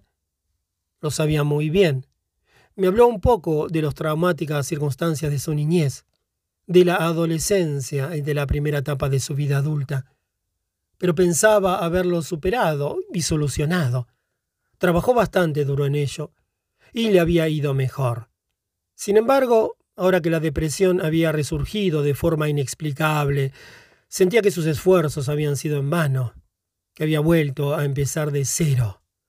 Se sentía a merced de esta depresión estaba a punto de rendirse. De repente me oí decir que en mi experiencia la depresión no aparecía de la nada. ¿Puedo hacerte algunas preguntas sobre lo que te ha pasado recientemente? Le dije, sí, estaría bien. Me enteré que la depresión regresó cuando Jenny estaba de vacaciones, unos tres meses antes de nuestra reunión. El inesperado descenso hacia la depresión confirmaba, según ella, su inutilidad, pues le dejaba suponer que el trabajo no era más que una forma de esquivar su incompetencia y escapar de su verdadera naturaleza, que asumía como básicamente depresiva. Tras ahondar un poco más en los sucesos relacionados con estas vacaciones, supe que Jenny había podido ponerse al día con algunas lecturas. Le pregunté qué tipo de libros había leído y cuál sería mi sorpresa cuando me enteré que eran tres sonados libros de psicología prescritos por un terapeuta. Dos, sobre el tema de la autenticidad y otro llamado Las mujeres que aman demasiado. La familia de Sally. Sally tenía unos 20 años. Vino con sus padres Janet y Steve, su hermano Scott y su hermana Helen. Sally tenía una historia de anorexia nerviosa que duraba desde varios años. Le habían sometido a varios tratamientos, incluidos periodos de hospitalización. Luego de las presentaciones, los miembros de la familia me contaron los detalles que querían importantes. Pregunté lo que habían entendido de la anorexia nerviosa en otras consultas y lo que más les hacía sentido. Cuando respondieron, sentí que estaba a punto de presenciar una representación de la historia común. Sally, que ya se había sentado al margen del grupo familiar, volteaba a la pared. Noté lágrimas corriendo en el rostro de Janet cuando me contestó diciendo que al menos ahora tenía alguna noción del problema. ¿De qué tipo? pregunté. Janet dijo que se había dado cuenta que el problema tenía mucho que ver con ella. Había estado demasiado cerca de su hija, sobreprotegiéndola y tal vez siendo controladora. Sollozaba. Y Sally parecía aún más lejana, algo que en un minuto antes no pensé fuera posible. Los demás miembros de la familia no parecían saber qué hacer, ni siquiera hacia dónde mirar. Pronto les empecé a preguntar lo que habían aprendido en las demás consultas sobre la solución para el problema. Sentí que de nuevo estaba a punto de escuchar otra historia muy familiar. Steve me dijo que Sally tenía que aprender a ser más independiente. Janet se había repuesto un poco y abundó en este sentido. Dijo que la solución era que Sally se independizara, soltara la relación con su madre y con la familia en general. El poder y la psicoterapia, la dimensión olvidada. Cuando se asume que el contexto terapéutico está exento de las estructuras y la ideología de la cultura dominante, nos alentamos a proseguir con nuestro trabajo, caracterizado por cierta vanidad, por un fuerte sentimiento de suficiencia. Esta vanidad es tal que incluso genera conversaciones y debates entre pares que giran en torno a saber si debemos o no considerar el aspecto político de las relaciones en la terapia, o incluso si este aspecto político de las relaciones es o no relevante para la práctica. A veces incluso me han pedido participar en espacios donde se debatía para saber si nos incumbía o no el politizar la terapia. Ya tengo una respuesta estándar para este tipo de preguntas. Si me baso en estos términos, el debate es irrelevante y supone cierta arrogancia. No se trata nunca de llegar a la decisión de politizar o no nuestros consultorios, o de sacar o no el tema de la política en la terapia, sino de preguntarnos si estamos o no dispuestos a reconocer la existencia de lo político en nuestras prácticas y a reconocer qué tan propensos estamos a ser cómplices de la reproducción de ese sustrato político. ¿Cómo podría el contexto terapéutico estar exento de la política de género, raza y clase? ¿Cómo puede la terapia estar exenta de la política asociada con una jerarquización del conocimiento y de la política de marginalización en esta cultura?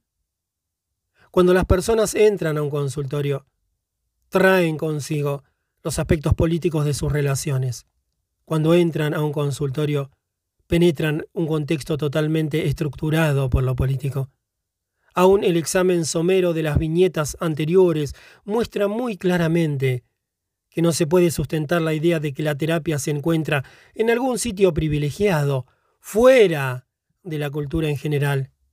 ¿Qué opciones tenemos para actuar si consideramos a James en su sensación de ser un tremendo fracaso como persona, pero la luz de esta cultura que venera el individualismo, que dicta el autocontrol y la autocontención?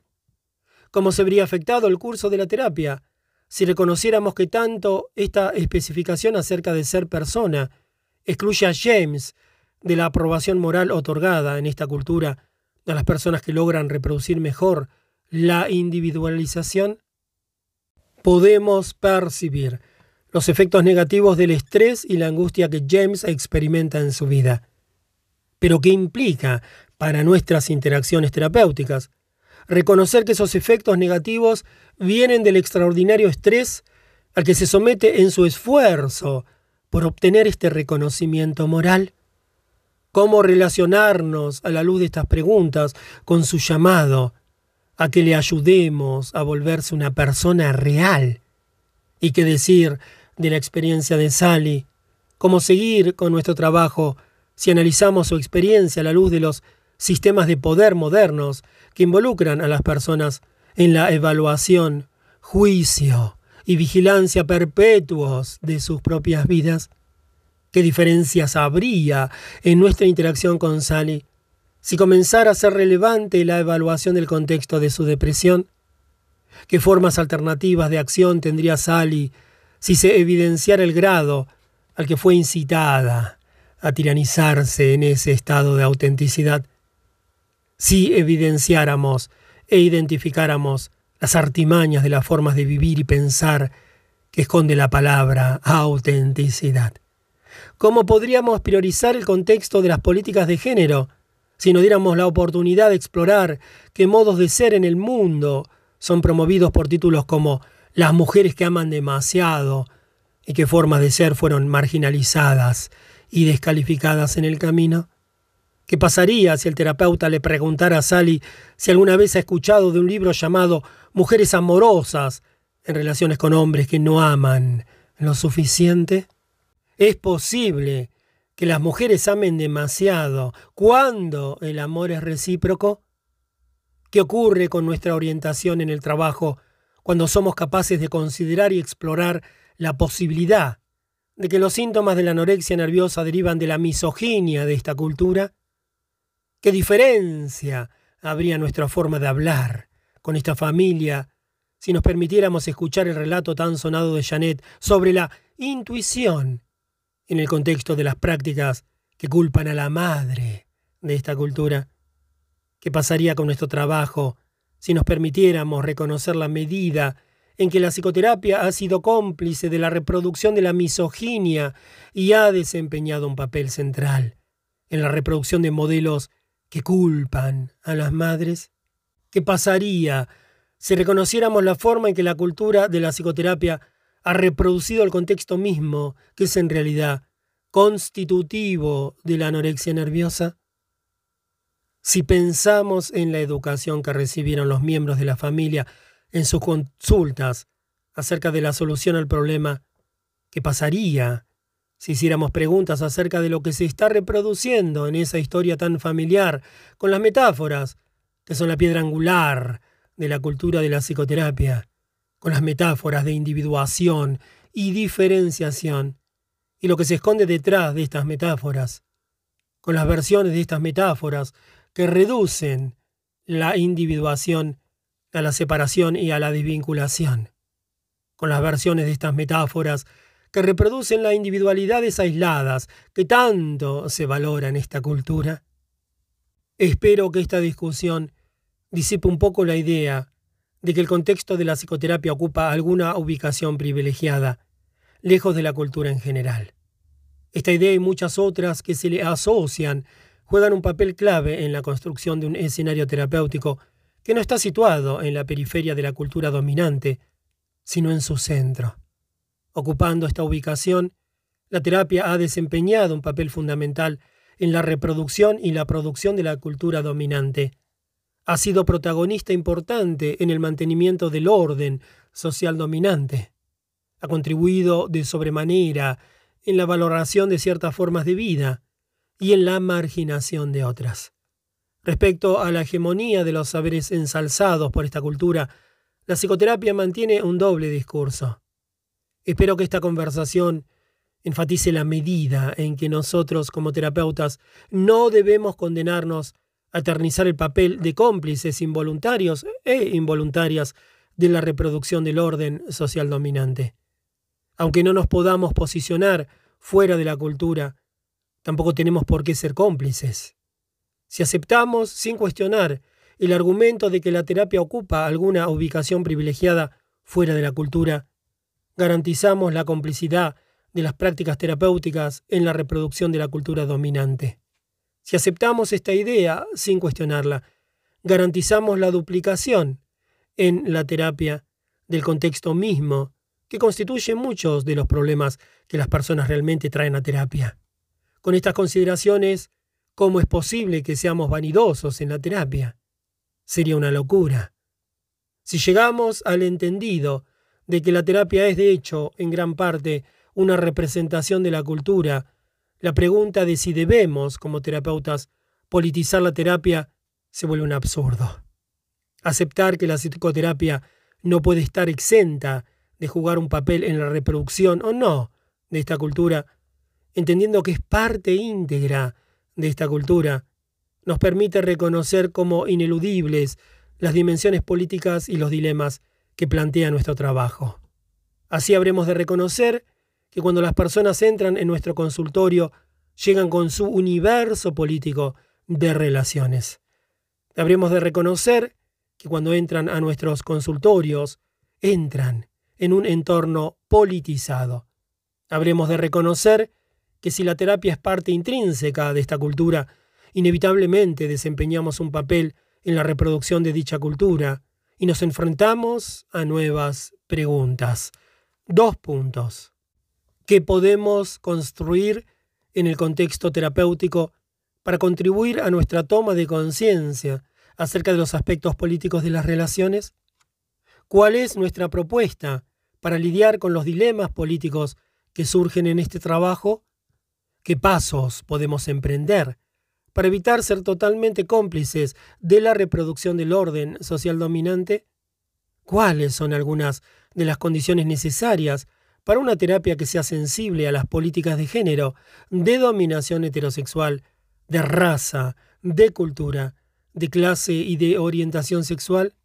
¿Cómo interactuar con las personas para ayudarlas a identificar, abrazar y honrar su resistencia frente a aquellos actos de individualismo en los que la cultura moderna les incita a involucrarse mediante sus conocimientos y prácticas de poder, como subvertir las jerarquías de saber que privilegian el conocimiento profesional y abrir nuevas posibilidades para disentir, qué posibilidades tenemos para privilegiar los saberes alternos y las capacidades de saber de aquellas personas que buscan nuestra ayuda cómo logramos confrontarnos con las responsabilidades morales y éticas que cargamos debido a los efectos reales o a las consecuencias de nuestras interacciones con aquellas personas que buscan nuestra ayuda?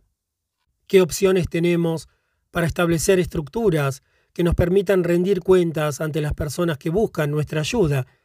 Estructuras donde nos hagamos cargo de exponer los abusos reales y posibles en la práctica terapéutica cuáles son las formas adecuadas para que reconozcamos los desequilibrios de poder inherentes a las relaciones terapéuticas, ¿qué podemos hacer para mitigar sus efectos tóxicos? Como reconocer el lugar donde nos ubicamos en los mundos de género, raza, clase, cultura e identidad sexual, como reconocer las implicaciones de nuestra posición. Es imposible discutir en este capítulo todas esas preguntas y sus implicaciones para la terapia.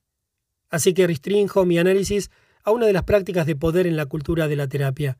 Reviso más adelante los efectos reales que tienen los relatos tradicionales, unilaterales, del proceso terapéutico. Constitución de la vida del terapeuta.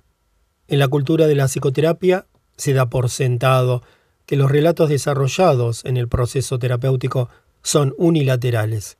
Las actividades de los diversos órganos institucionales del mundo de la psicoterapia están claramente influidos por la idea de que las personas que vienen a terapia son las únicas, entre comillas, receptoras de la terapia. Piensan que si la terapia tuvo algún logro, estas personas atravesarán un proceso de transformación. Y eso sin importar el modo en que puedan concebirse nuestras contribuciones como terapeutas a dichas transformaciones, sea que facilitemos las condiciones que favorecen estos cambios, que intervengamos de ciertas maneras, que brindemos una nueva perspectiva sobre algunas situaciones o nos involucremos en ciertos procesos de educación y más. La interacción terapéutica se representa invariablemente como un proceso de un solo sentido, a no ser que se construya en términos considerados como problemáticos, como en el caso de la contratransferencia, por ejemplo. Un examen crítico del relato unilateral de este trabajo muestra cómo funciona y se refuerza el dualismo sujeto-objeto, omnipresente en la estructuración de las relaciones en la cultura occidental.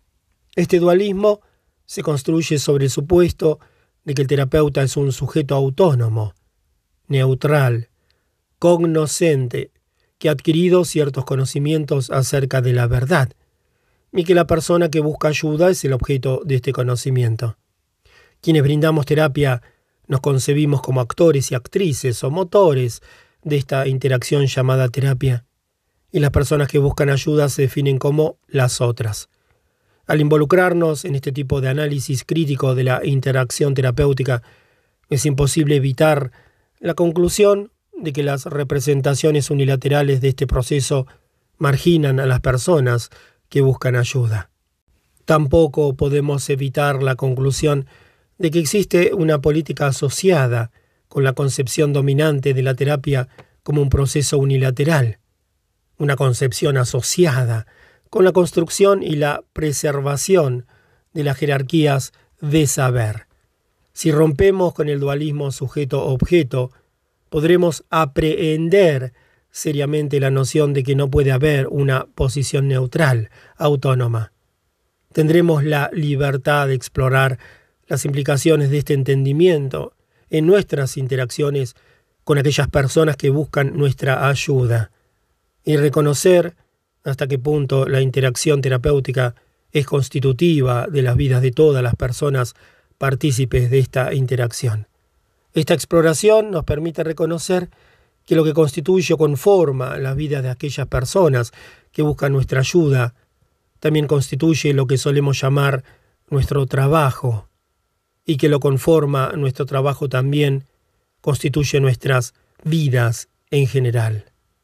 Reconociendo esto, nos percatamos de que si no nos encargamos de identificar, reconocer y articular las formas en que este trabajo cambia nuestras vidas, marginamos a las personas que buscan ayuda, las definimos como otras.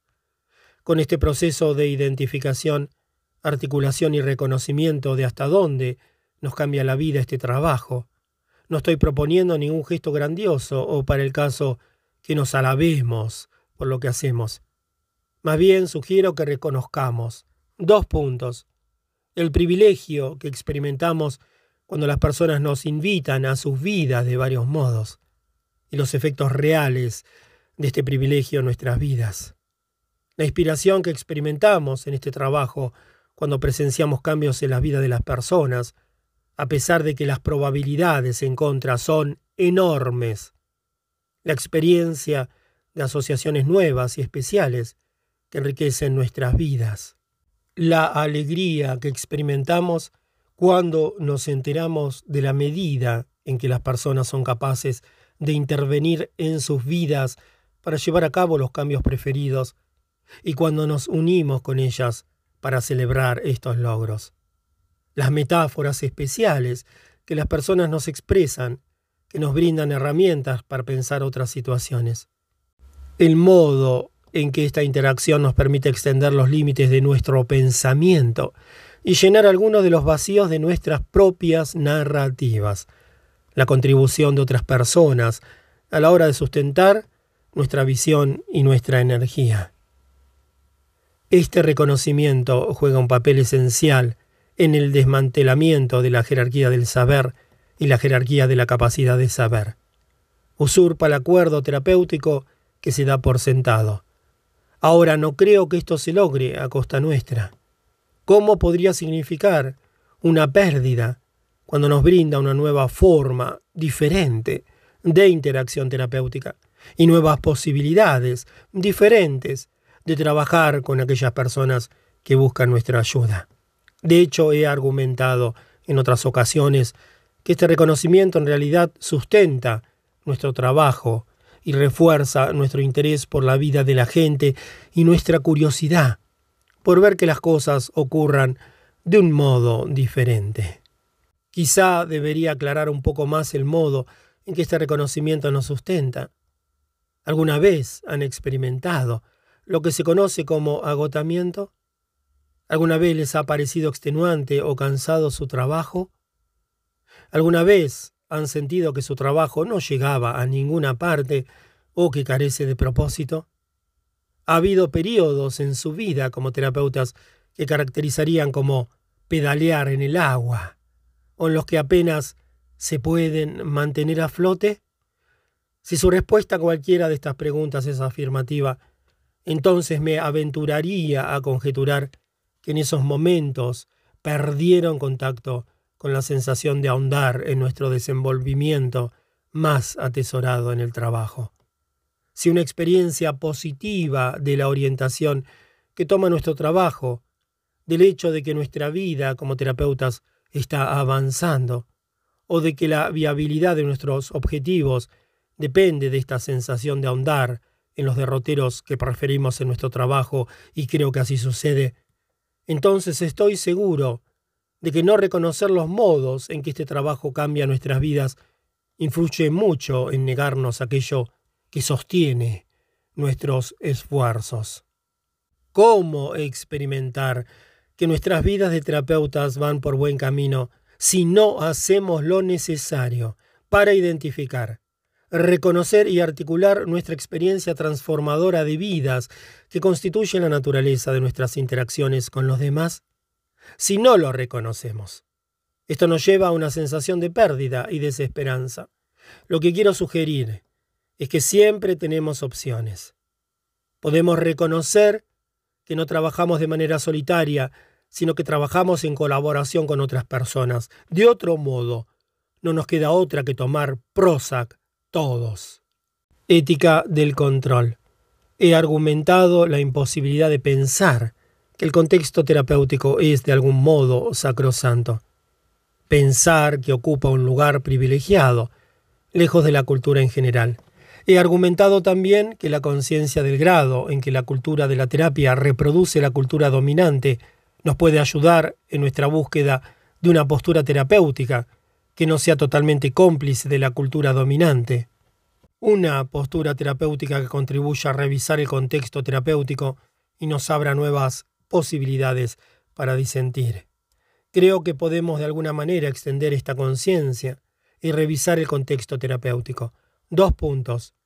Explorando la ética que predomina en nuestra cultura moderna. Entendiendo el vínculo existente entre esta ética y las utopías del orden social revisando el desarrollo de las prácticas modernas que la gente asume para manejar sus vidas. ¿Por dónde podríamos empezar este proceso si exploramos la ética dominante en la vida de la clase media y media alta, la gran mayoría de la clase laboral? Es muy difícil evitar la confrontación con la ética moderna de control y con las nociones contemporáneas de acción responsable. En relación a la ética, me gustaría citar a Sharon Belg, 1990. Dice, asumimos que ser responsable significa poder asegurar que los objetivos propios se lleven a cabo. Actuar significa determinar lo que pasará debido a esta sola acción. Asegurarnos de que se cumplirá un curso particular de eventos. Este entendimiento de la acción responsable lleva a una terrible parálisis de la voluntad a la hora de enfrentar problemas más amplios, más complejos. Cuando la gente se enfrenta con un problema demasiado grande como para prever el futuro o resolverlo a solas, es frecuente que parezca natural simplemente no hacer nada. De vuelta, asumimos que ser responsable significa poder asegurar que los objetivos propios se lleven a cabo. Actuar significa determinar lo que pasará debido a esta sola acción. Asegurarnos de que se cumplirá un curso particular de eventos. Este entendimiento de la acción responsable lleva a una terrible parálisis de la voluntad a la hora de enfrentar problemas más amplios, más complejos. Cuando la gente se enfrenta con un problema demasiado grande como para prever el futuro o resolverlos a solas, es frecuente que parezca natural simplemente no hacer nada. Fin de la cita. Aquí me gustaría explorar las formas en que esta ética de control y el reporte de acción responsable asociado con esta constituyen tan a menudo las vidas de las personas que brindan terapia, de las que buscan su ayuda y de la misma interacción terapéutica. En estos tiempos modernos se ha vuelto cada vez más difícil evitar la atracción por la idea de que podemos provocar, mediante acciones independientes y decisivas, transformaciones precipitadas en la vida de aquellas personas que buscan nuestra ayuda. Gran parte de nuestra formación se orienta hacia esta noción particular de acción responsable, y mucho de lo que se publica tiende a asumir esta ética de control. Pero esta noción compromete severamente nuestra capacidad como terapeutas para persistir ante los problemas y desafíos de gran magnitud. Si nuestra definición de acción responsable nos incita a creer que podemos contribuir de forma independiente, decisiva e inmediata a la resolución de un problema, a la precipitación de algún resultado que deseemos, entonces se vuelve sumamente difícil actuar. Cuando vemos que el tamaño del problema es abrumador, cuando enfrentamos situaciones construidas como irresolubles, o cuando luchamos en contra de las poderosas fuerzas que respaldan el statu quo. Si por un lado exploráramos los vínculos entre las prácticas terapéuticas basadas en la ética del control y la definición de acción responsable asociada con esta ética, y por otro nuestra experiencia de la interacción terapéutica, no me cabe duda de que tomaríamos conciencia del vínculo entre nuestras prácticas terapéuticas y la parálisis de la voluntad, entre comillas, reflejada en la desesperación, la desmoralización, la fatiga, la resignación, el cinismo, el agotamiento y el hastío que tan a menudo reportan los terapeutas. Vuelvo a citar a Sharon Belg, esta vez acerca de la desesperación. Dice, pero la desesperación del pudiente la desesperación de la clase media tienen un tono particular. Es una desesperación amortiguada por el privilegio y enraizada en el privilegio. Es más fácil renunciar a un cambio social a largo plazo cuando se está cómodo en el presente, cuando es posible tener un trabajo estimulante, un excelente servicio de salud y de vivienda, y acceder a las bellas artes, cuando la buena vida está presente o a nuestro alcance, Existe la tentación de desesperarnos, de que no siempre esté al alcance de los demás y simplemente recurrir a disfrutarla con la familia. Desanimarse tan fácilmente es el privilegio de quienes acostumbran a tener demasiado poder, de quienes acostumbran a cubrir todas sus necesidades sin que les cueste trabajo y sin tener que negociar, de quienes acostumbran a tener un sistema político y económico que responde a sus necesidades. Fin de la cita. Aunque en un principio parezca paradójico, Belg propone que nuestras posiciones relativas en el orden social determinan en realidad la medida en que experimentamos esta parálisis de la voluntad. Existe una relación directa entre el grado en el cual experimentamos esta parálisis de la voluntad y nuestra ubicación en las jerarquías del privilegio, del saber y del poder. Así, podemos asumir que los hombres son más propensos a experimentar esta parálisis que las mujeres. Las razas blancas más que otras razas.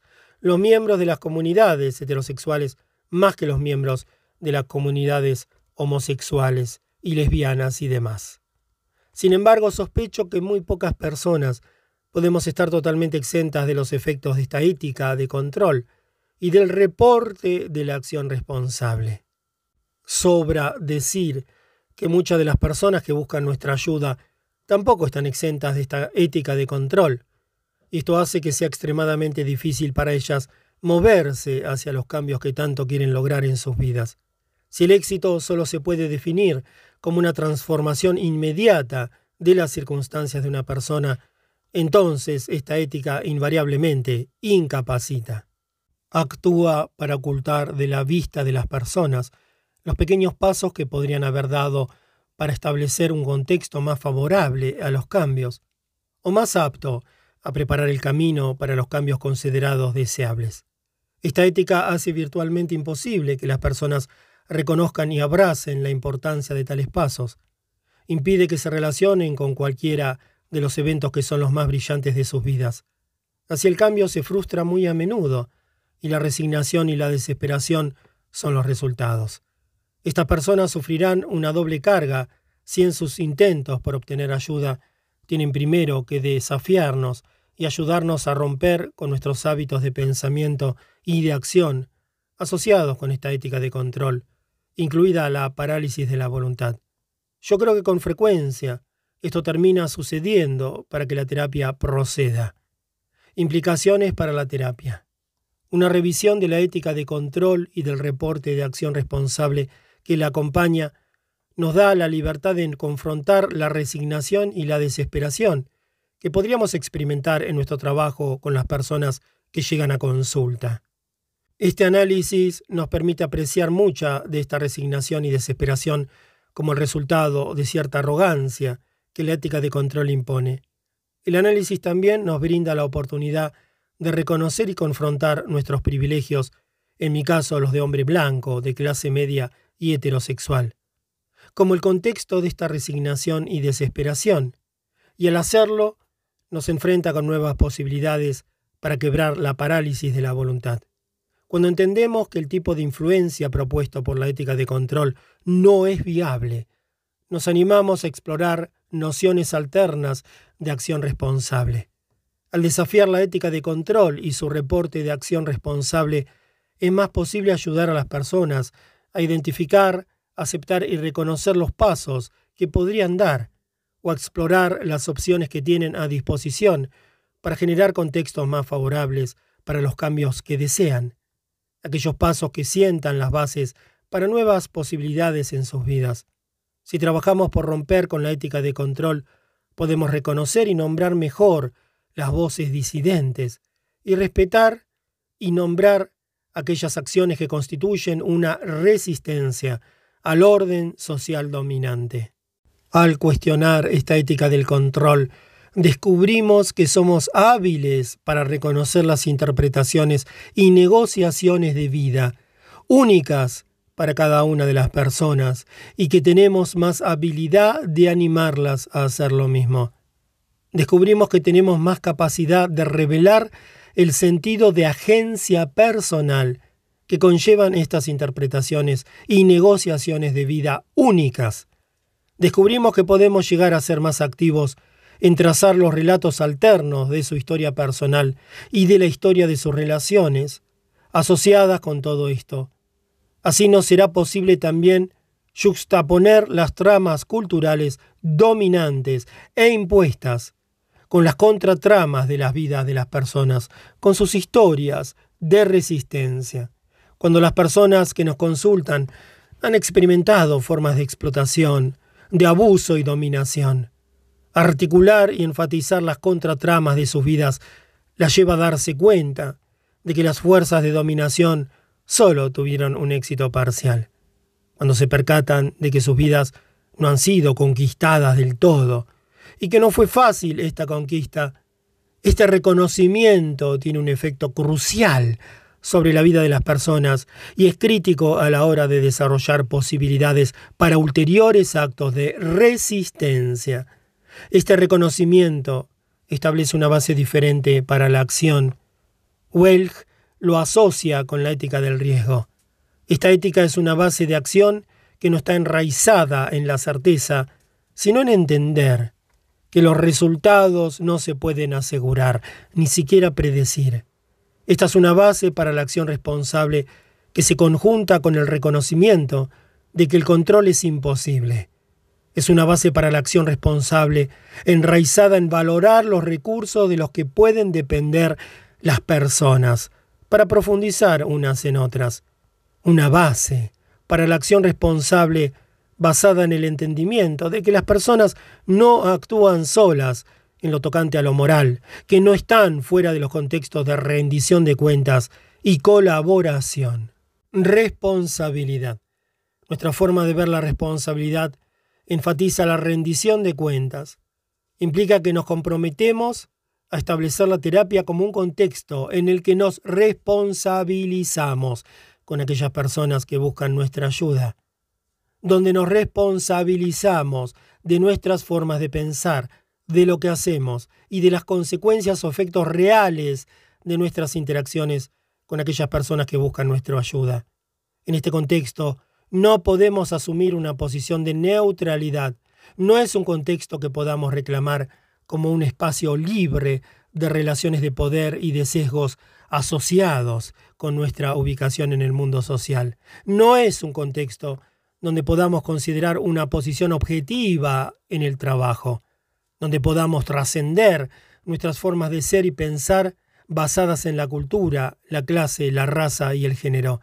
Al revés, es un contexto de responsabilidad, de rendición de cuentas, que nos alienta a visibilizar ciertos aspectos de las formas de ser y pensar que se dan por sentadas y hacernos más conscientes de nuestros sesgos, reconocer el lugar que ocupamos en el mundo social y los privilegios y límites de entendimiento asociados con este lugar, reconocer los supuestos y propósitos asociados con las metáforas que guían nuestro trabajo, transgredir los límites de nuestro pensamiento para entrar en lugares alternos de la cultura. Este contexto también alienta a las personas que llegan a consulta a confrontar los límites de los entendimientos de sus terapeutas y expresar su experiencia con estos límites. Reconocer los entendimientos y experiencias de vida únicos que pertenecen a su ubicación en el mundo del género, raza, clase y cultura. Esta noción de responsabilidad enfatiza la responsabilidad con los efectos reales de nuestras acciones e interacciones en el contexto mismo de la terapia. Patologización. Me refiero también al tipo de responsabilidad que incluye la negación a involucrarnos en las políticas que totalizan y marginan las vidas de las personas. La negación a entrar en los expansivos discursos de la psicopatología que tanto saturan la cultura de la terapia ¿Ya te pusiste al día? TOT, trastorno oposicional desafiante. Y TD, trastorno desafiante. Creo que el último es incluso peor que el primero. De vuelta, patologización. Me refiero también al tipo de responsabilidad que incluye la negación e involucrarnos en las políticas que totalizan y marginan las vidas de las personas. La negación a entrar en los expansivos discursos de la psicopatología que tanto saturan la cultura de la terapia. ¿Ya te pusiste al día? TOT, trastorno oposicional desafiante, y TD, trastorno desafiante. Creo que el último es incluso peor que el primero. Involucrarse en estos discursos de expertos en psicopatología es una cuestión política en varios sentidos. Primero porque estos discursos internalizan el centro neurálgico de los problemas que las personas traen a terapia, borran las fuerzas históricas constitutivas de estos problemas y niegan un análisis político del contexto que constituye el problema. En resumen, estos discursos de la psicopatología invisibilizan la política de la experiencia. Esto tiene el efecto de incapacitar a las personas que buscan nuestra ayuda. La patologización de la vida sustrae de la agencia personal. Tiene el efecto de privilegiar los conocimientos de los expertos, descalificando la capacidad de saber de las personas que buscan nuestra ayuda. Sustrae del sentido de agencia personal y casi imposibilita que las personas identifiquen, abracen, reconozcan y expandan sus actos de resistencia ante esas fuerzas históricas y procesos políticos constitutivos de los problemas por los que buscan consultar. Además, al transitar los discursos de los expertos de la psicopatología y al perfeccionar la reproducción de estos discursos en sus interacciones con otras personas, las terapeutas y los terapeutas se involucran en una forma muy peculiar de presentar su sí mismo, que les concede mucho prestigio moral en las instituciones y las comunidades de personas particulares. En estas instituciones y comunidades se discriminan y marginan otras posibles formas de hablar de la vida. Estos modos modernos de hablar de la vida constituyen rituales modernos de exclusión. Estos modos modernos de hablar de la vida constituyen rituales modernos de exclusión. En tercer lugar, los expertos discursos en psicopatología contribuyen a una psicologización de la vida que actúa como panacea para nuestras preocupaciones como terapeutas, dado que esta psicologización sirve para oscurecernos la medida en que los problemas que las personas traen a terapia están enlodados en las políticas de las relaciones, las prácticas de poder y las estructuras de dominación. Puede resultarnos cómoda hasta cierto punto. Tener la posibilidad de definir ciertos problemas como aberraciones y no como producto de nuestros modos de vida y pensamiento nos evita encarar nuestra complicidad en la preservación de aquellos aspectos de vida y pensamiento que constituyen los problemas mismos que las personas traen a terapia. Tomemos, por ejemplo, las terapias para hombres que perpetran abusos. Patologizar a estos hombres, verlos como aberrantes, me permitiría como hombre esconder el vínculo que existe entre la violencia de estos hombres y las formas dominantes de ser y pensar de los hombres en esta cultura, que valora la agresión, la dominación y la conquista. Me permitiría como hombre evitar confrontarme con los modos en que podría yo ser cómplice en la reproducción de estas formas dominantes de ser y de pensar, me permitiría, como miembro de la clase masculina, evadir la responsabilidad que tengo de contribuir al desmantelamiento del privilegio masculino que perpetúa la desigualdad, de contribuir a la desestabilización de las estructuras de opresión y desafiar las diversas prácticas de poder que subyugan y marginan a otras personas, y me permitiría seguir dejándole a las personas menos poderosas la responsabilidad de plantear cuestiones de descalificación, de discriminación. Me permitiría dejar en sus manos el actuar para ponerle fin a todo esto. Cuarto, la psicologización de la vida que se consigue con los conocimientos profesionales respalda la idea de la objetividad de la persona, que facilita la terapia y preserva el mito de su imparcialidad, desapego y neutralidad. Esta psicologización de la vida se logra mediante una red de verdades universales que oscurece el hecho de que los saberes profesionales son propios de una cultura y el nivel en que estos son manufacturados según procesos históricos y políticos específicos.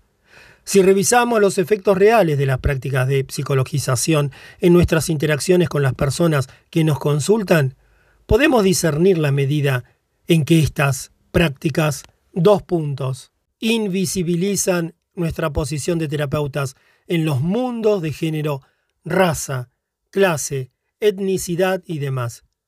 Evitan que nos enfrentemos con la responsabilidad moral y ética de los efectos o consecuencias reales de nuestras interacciones con las personas que buscan nuestra ayuda.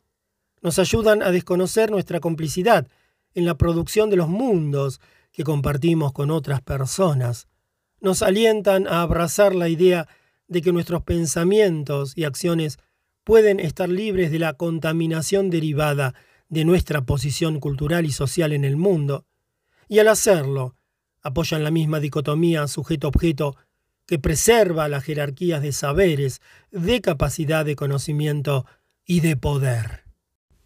El relativismo. Algunas críticas a los desarrollos recientes de la teoría social los que nos alientan a romper con la ética de control, que nos desafían a zafarnos de las ideas fundacionales sobre la naturaleza del mundo, incluidas las ideas utópicas acerca de una vida ideal en un estado ideal, argumentan que esto no nos deja otra opción que abrazar el relativismo. Algunas críticas a los desarrollos recientes de la teoría social argumentan que esto no nos deja otra opción que abrazar el relativismo. Comúnmente estas críticas argumentan que el relativismo no da bases para la acción, que no existe una verdad fundacional a la que podamos referirnos para actuar, que no podemos recurrir a la naturaleza del mundo ni a ninguna ley universal, que no podemos respaldarnos en la religión y que no hay garantía sobre los resultados. Algunos pensadores postfundacionalistas que conciben el relativismo como una idea radical estarían de acuerdo con estas consideraciones y de hecho nos conminan a celebrarlas. Argumentan que la única base para la acción es la subjetividad. Aquí argumentaré que el relativismo es claramente conservador y que la noción misma de relativismo como base para la vida es en sí misma un resultado de la ética de control. El relativismo es conservador porque ignora la inequidad en el acceso a recursos, ignora las estructuras de poder que privilegian ciertas voces sobre otras, las reglas que dictan qué formas de discurso se valoran, quién puede hablar de qué y en qué circunstancias. El relativismo sirve para legitimar la dominación sobre otros y preserva el statu quo. Asume que el actor individual puede ser un agente moral y de alguna manera es ciego ante la naturaleza constitutiva de cualquier acción. El fundacionalismo es conservador porque es normativo. Desde nuestra perspectiva, en vez de abrazar el relativismo, quisiéramos proponer un examen de los efectos reales de éste para poder ver más claramente sus objetivos. Diría que la idea de basar la acción en verdades fundacionales y la idea de basar la acción en nociones relativistas, ambas forman parte de la ética de control. Ambas proponen que la base para la acción es un asunto individual. Y es precisamente el tipo de acción que yo no quiero proponer. Propongo acciones basadas en una ética diferente, una ética de la rendición de cuentas. Este es un argumento que piensa las acciones como procesos. Son acciones que emergen de interacciones materiales con personas situadas en lugares diferentes de esta cultura. Estas acciones no se basan ni en fundacionalismos ni en relativismos. Esta ética podría guiar nuestro trabajo de múltiples formas. Dos puntos. Uno, podríamos asumir la tarea de construir estructuras que nos ayuden a responsabilizarnos moralmente de los efectos reales de nuestras interacciones en la vida de los demás. Dos, podríamos establecer contextos que nos ayudaran a criticar las ideas normativas que tenemos. Tres, podríamos identificar las estructuras de poder y de dominación y actuar para desmantelarlas. 4. Podríamos reconocer que solo se puede llegar a una crítica moral adecuada mediante nuestras interacciones materiales con personas y con diferentes comunidades de personas, mediante la interacción de principios, normas y modos de ser diferentes. Sin lugar a duda, las bases para la acción pasan por el diálogo, pero no por cualquier diálogo. Conclusión. A veces me preguntan, como a ustedes, ¿por qué das terapia? Durante mi formación en trabajo social, en pleno apogeo del pensamiento estructuralista, animaban a los estudiantes a psicologizar sus motivos para integrar lo que llamaban entonces una profesión de ayuda. Invariablemente esta psicologización se traducía en una patologización del motivo. Nuestros motivos para dedicarnos al trabajo social tendrían que ver con cuestiones no resueltas en nuestra familia de origen, con una relación enredada con nuestra madre y con la intensidad de su intervención por ser útil, tendrían que ver con una falta de cercanía en la relación con nuestra madre, con un intento por rectificar nuestro sentimiento de no lograr ser útil, con el rechazo de las expectativas de nuestro padre, o con la ausencia de expectativas de su parte, y cuál era el interés escondido, inconsciente y no reconocido que satisfacíamos con esta decisión. ¿Cuál de todas nuestras necesidades neuróticas se cubrían con esta decisión? ¿O el cuestionamiento centrado en lo reforzado, el paradigma estímulo-respuesta? Una vez hice una encuesta y descubrí que hacían exactamente el mismo tipo de preguntas que patologizan el motivo a las personas que ingresaban a otras profesiones también, llamadas de ayuda. Así que estoy seguro que muchos y muchas de ustedes pueden usar su experiencia y agregar preguntas a esta lista. Que me interesara la terapia y la terapia familiar en particular fue visto como la confirmación de algunas de las sospechas inherentes a este tipo de preguntas. Sin embargo, siempre se me ocurrió que este tipo de preguntas apuntaban a interpretaciones muy conservadoras de los motivos y que las interpretaciones tenían consecuencias reales en las carreras de muchas de las personas que habían elegido trabajar en este campo. En aquel momento la meta consciente tenía bastante mala prensa. Debo añadir, aún la tiene, al punto de que asumir una meta consciente se consideraba irrelevante. Conectar motivos para elegir estas carreras con algún tipo de compromiso era muy sospechoso. Se consideraba que las nociones de compromiso se enraizaban en una actitud defensiva y que mantener dichas nociones solo se podía atribuir a una falta de perspectiva.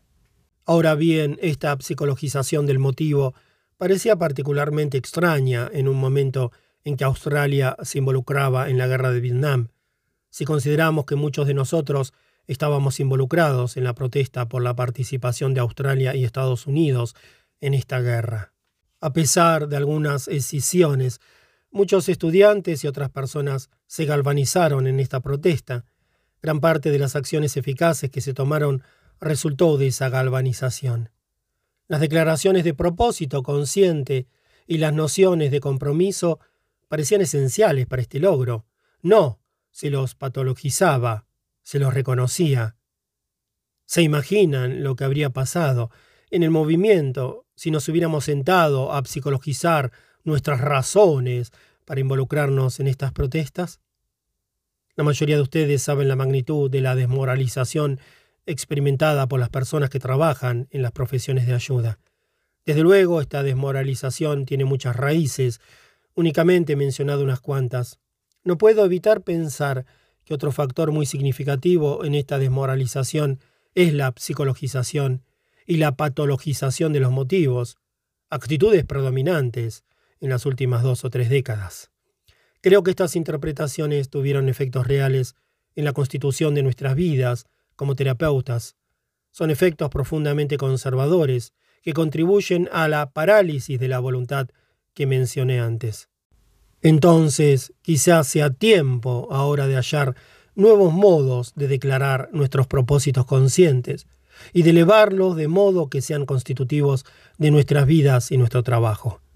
Tal vez haya llegado el momento de reclamar las nociones de lo que significa un compromiso y encontrar juntas y juntos cómo ayudarnos a reconocer y respetar dichas nociones. Hablo del compromiso para enfrentar la injusticia, no de comprometerse con ideales utópicos. Espero entonces que expresar lo que todo esto significa para mí nos lleve a algún lugar. Pero me gustaría compartir una opinión más al respecto, una opinión que también tiene que ver con otro relato de nuestros motivos, que no sea patologizante.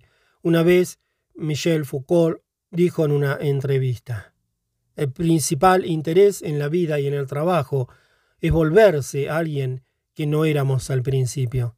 Si uno supiera al empezar un libro lo que va a decir al final, creen que tendría el valor de escribirlo.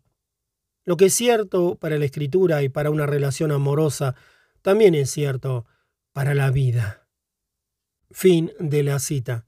Me gusta este sentimiento y me gustaría traducirlo de este modo. Si supieran al principio de una interacción terapéutica dónde se hallarán al final, si conocieran de antemano las particularidades del modo en que esto va a cambiar su vida, ¿creen que tendrían el valor de continuar? Capítulo 4. La contratransferencia y el enriquecimiento de los relatos. A veces la terapia remueve a quienes la ejercen. Pueden sentir desconcierto, dolor, decepción, desaliento. Pueden sentir emociones fuertes hacia la gente que les consulta y atribuirles intenciones negativas. En algunas consultas los terapeutas se ven sometidos a actos de poder que los descalifican o demeritan. Otras veces, las experiencias dolorosas son el resultado de lo que se conoce como contratransferencia. La persona que brinda terapia dirige emociones reprimidas, a menudo olvidadas, hacia la gente que va a consulta. En el primer caso es importante ayudarla a identificar y nombrar las manipulaciones de poder que sufre quien brinda terapia y alentarle a que encuentre formas adecuadas de responder explícitamente a este hecho de velado y revelarlas en el contexto de la conversación terapéutica. En el segundo caso, el fenómeno de contratransferencia puede ser el punto de entrada para un enriquecimiento de la multiplicidad de los relatos. El enriquecimiento de los relatos. Cuando alguien se dedica a la terapia nos consulta sobre el fenómeno de la contratransferencia, podemos considerar el hecho de que nos consulte como punto de entrada para el enriquecimiento de los relatos. Para empezar, podemos alentarle a que identifique las expresiones a las que responde y lo que éstas revelan. Es importante que pongamos atención especial en indagar lo que sugieren estas expresiones en relación a lo que le da valor o atesora quienes nos consulta. Por ejemplo, una alusión directa a algo sumamente valorado. La expresión de un dolor por la ausencia de algo que era sumamente valorado. La expresión de dolor o sufrimiento que sugiere implícitamente algo valorado pero ausente. Podríamos apoyar al terapeuta o a la terapeuta que nos consulta en el desarrollo de una rica caracterización de lo que se identificó como crucial, y luego entrevistar a esta persona acerca de las imágenes de vida e identidad que se evocan en esta rica caracterización. Las resonancias en el relato de la experiencia vivida que activan estas imágenes. Lo que reflejan las resonancias respecto a lo que quien nos consulta valora en su historia de vida. Cómo ha mantenido una relación con lo que le es importante. Esta exploración permite poner el escenario para reconocer mejor lo que se sigue valorando y el modo en que se ha preservado. También pone el escenario para que la persona que brinda terapia reconozca ante las personas que la consultan en su práctica las formas en que su vida ha sido tocada por las expresiones de esas personas. Un ejemplo. En una junta de supervisión, Judy me habló de algo que la perturbaba en su trabajo con una familia recién llegada a su consultorio. En estas conversaciones había experimentado lo que llamaba una reacción psicológica negativa, bastante dolorosa, que no lograba resolver. Pero no identificaba nada que pudiera justificar esta reacción negativa hacia la familia con la que estaba trabajando.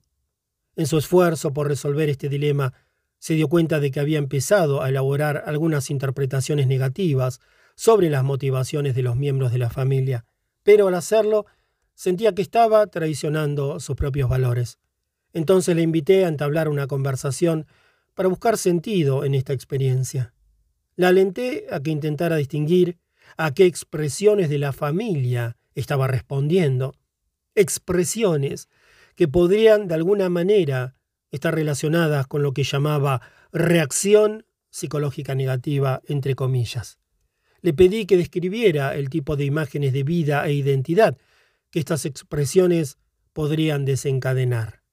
El tercer paso fue llevarla a especular qué aspectos de la historia, de su experiencia vivida, podrían estar resonando en esta expresión de la familia. Luego quise que reflexionara sobre cómo todo esto, de alguna manera, la transportaba o la movía. Al esforzarse por encontrar lo que la hacía responder, Judy se percató de que la intrigaban algunas manifestaciones muy significativas de aceptación de la hija por sus padres. Algo parecido a una reunión ocurrió en el contexto de la conversación terapéutica. La hija se había distanciado de la familia y accedió a venir al encuentro. Judy presenció este reencuentro. Al describir las imágenes surgidas de este acontecimiento y rastrear de dónde venían, Judy se dio cuenta de cómo le despertaban sentimientos encontrados, recuerdos dolorosos del rechazo que había sentido por parte de sus propios padres le pregunté por qué era tan doloroso ese rechazo y cómo había surgido el dolor en su trabajo con esta familia en particular. Judy verbalizó un anhelo de reconocimiento y aceptación. Lo identificó como el origen de su dolorosa experiencia. Había anhelado ser reconocida y aceptada, pero era algo de lo que no estaba muy consciente, que rara vez había reconocido en público. Eso fue lo que la alteró tanto en la interacción con esta familia. Siempre hay algo ausente pero implícito en lo que se alcanza a expresar. Las experiencias de dolor psicológico están siempre en relación con algo. De vuelta, siempre hay algo ausente pero implícito en lo que se alcanza a expresar. Las experiencias de dolor psicológico están siempre en relación con algo. De algún modo la respuesta es testimonio de lo que la gente valora o atesora. El dolor siempre está en relación con algo. Así el dolor de Judy era de algún modo un testimonio de lo que ella valoraba, el anhelo de ser reconocida y aceptada. Para mí estaba claro que Judy seguía aferrada a este deseo de reconocimiento y aceptación, pese a las difíciles experiencias con su familia. Quise saber cómo había sostenido este anhelo a lo largo de su vida. Después de un rato de exploración conjunta, Judy empezó a recordar el vínculo que había tejido con la madre y el padre de una amiga de la escuela. Durante un tiempo la incluyeron en aspectos de la vida familiar de tal forma que se sentía reconocida y aceptada, pero todo terminó abruptamente cuando la familia de Judy se mudó a otra parte de la ciudad y perdió el contacto con la familia de su amiga. Judy supuso que era posible averiguar el paradero de la madre y el padre de su amiga, y se entusiasmó con la expectativa de decirles lo importante que fue para ella que la incluyeran cuando era una niña.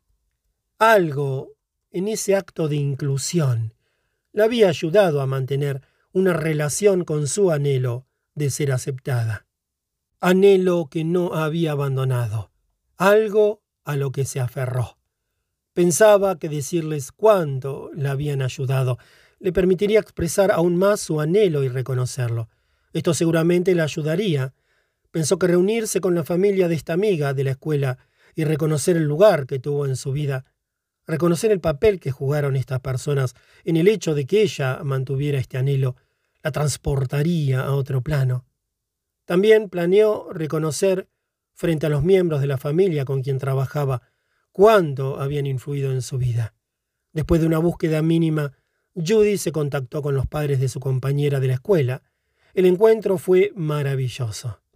Cuando terminó su trabajo con la familia, pudo reconocer cuánto habían contribuido en su vida.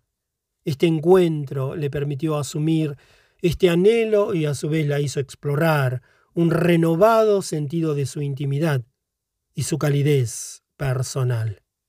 Para mí este relato muestra lo que podemos aprender de la contratransferencia.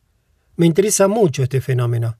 Me interesa lo que hace reaccionar al terapeuta y me interesa cómo hablar de sus experiencias perturbadoras o dolorosas en referencia a lo que valora. Como mencioné, siempre hay algo ausente pero implícito. Las cosas que nos alteran siempre lo hacen en relación con algo que debería tranquilizarnos. Siempre me interesa saber qué podría hacer eso. Por eso entrevisté a Judy en relación a las imágenes de vida e identidad evocadas.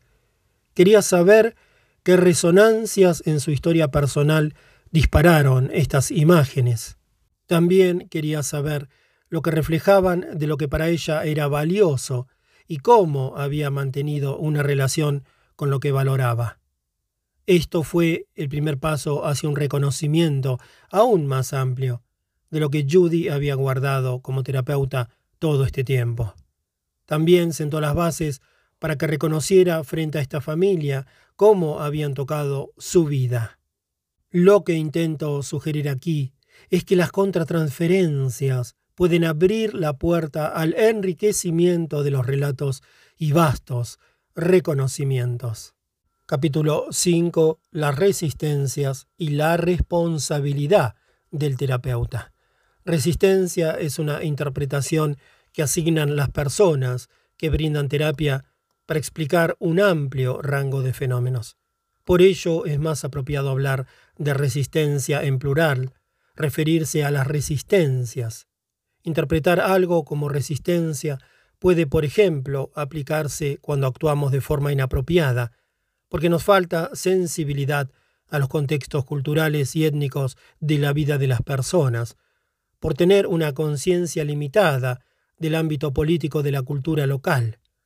Como todo eso político implícito en la raza, la clase, la dominación heterosexual, el género, incluida la reasignación de género, la desventaja y la marginación debida a la deshabilitación y la privación de derechos, porque suscribimos inadvertidamente las normas del mundo contemporáneo que descalifican la diversidad en la vida cotidiana de las personas, porque imponemos explicaciones teóricas de la vida con las que la gente no se relaciona. porque proponemos soluciones discordantes con lo que la gente valora e intenciona en su vida.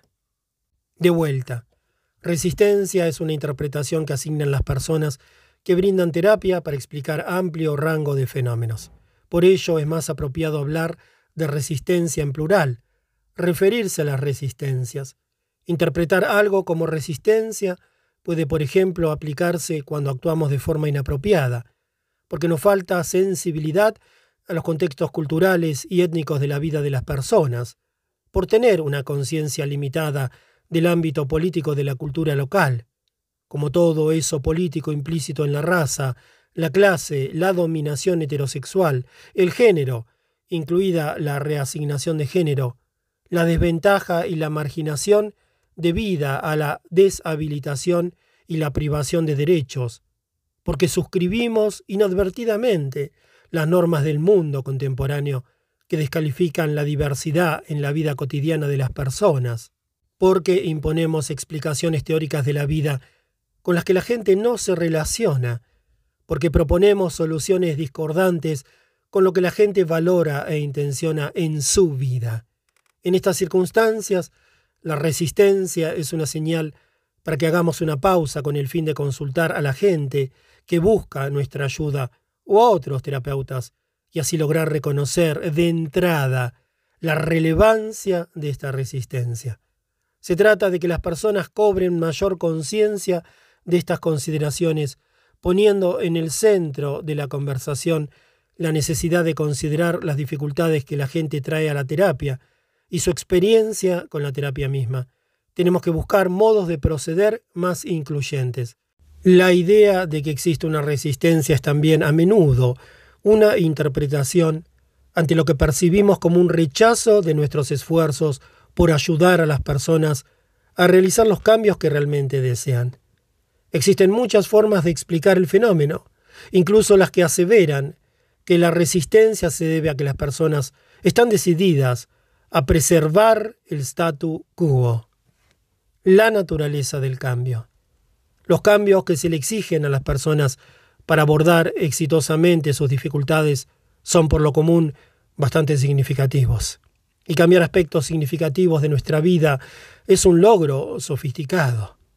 Es un logro que requiere que las personas atraviesen el espacio entre lo conocido, lo familiar de sus vidas, hacia lo que es posible para ellas conocer y hacer, un espacio a menudo que se presenta como un abismo, un segundo aspecto requerido es conseguir un sentido más refinado de la agencia personal.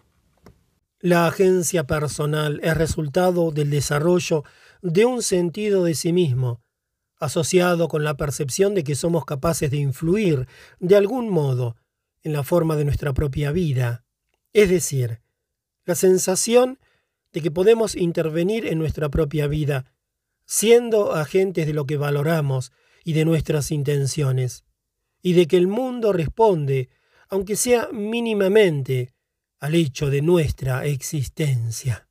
Según el psicólogo ruso Lev Vygotsky, el espacio entre lo conocido, lo familiar y lo que es posible conocer y hacer puede entenderse como zona de desarrollo próximo. En sus investigaciones, Vygotsky, en 1986, se centró sobre todo en el aprendizaje en la niñez temprana, pero el concepto de zona de desarrollo próximo es relevante para el aprendizaje a cualquier edad y etapa. La zona de desarrollo próximo. Para Vygotsky, cualquier aprendizaje es un logro social y relacional. Es el resultado de una colaboración social que contribuye al andamiaje de esta zona de desarrollo próximo.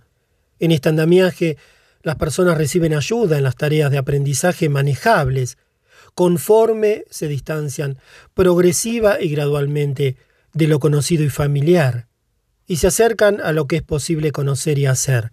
Esas tareas de aprendizaje se pueden clasificar de la siguiente forma. 1. Tareas de nivel de distanciamiento bajo, que animan a las personas a describir objetos y sucesos específicos de sus mundos. 2. Tareas de nivel de distanciamiento medio, que animan a las personas a relacionar estos objetos y eventos en cadenas de asociación o complejos que establezcan nexos y relaciones entre estos objetos y eventos. 3. Tareas de nivel de distanciamiento medio, alto, que animan a las personas a reflexionar en las cadenas de asociación y a extraer lo que se aprendió y comprendió en relación con algunos fenómenos en particular. 4. Tareas de nivel de distanciamiento alto, que animan a las personas a abstraer lo comprendido y aprendido de sus circunstancias específicas y concretas, elaborando conceptos acerca de la vida y la identidad. 5. Tareas de nivel de distanciamiento muy alto, que animan a predecir el resultado de acciones específicas basadas en el desarrollo de este concepto y a planear y poner en marcha dichas acciones. El proceso de desarrollo del concepto, resultado de un aprendizaje en colaboración, proporciona la base principal para que las personas regulen su propia vida y sus relaciones. Es el que sienta las bases para el sentido de agencia personal.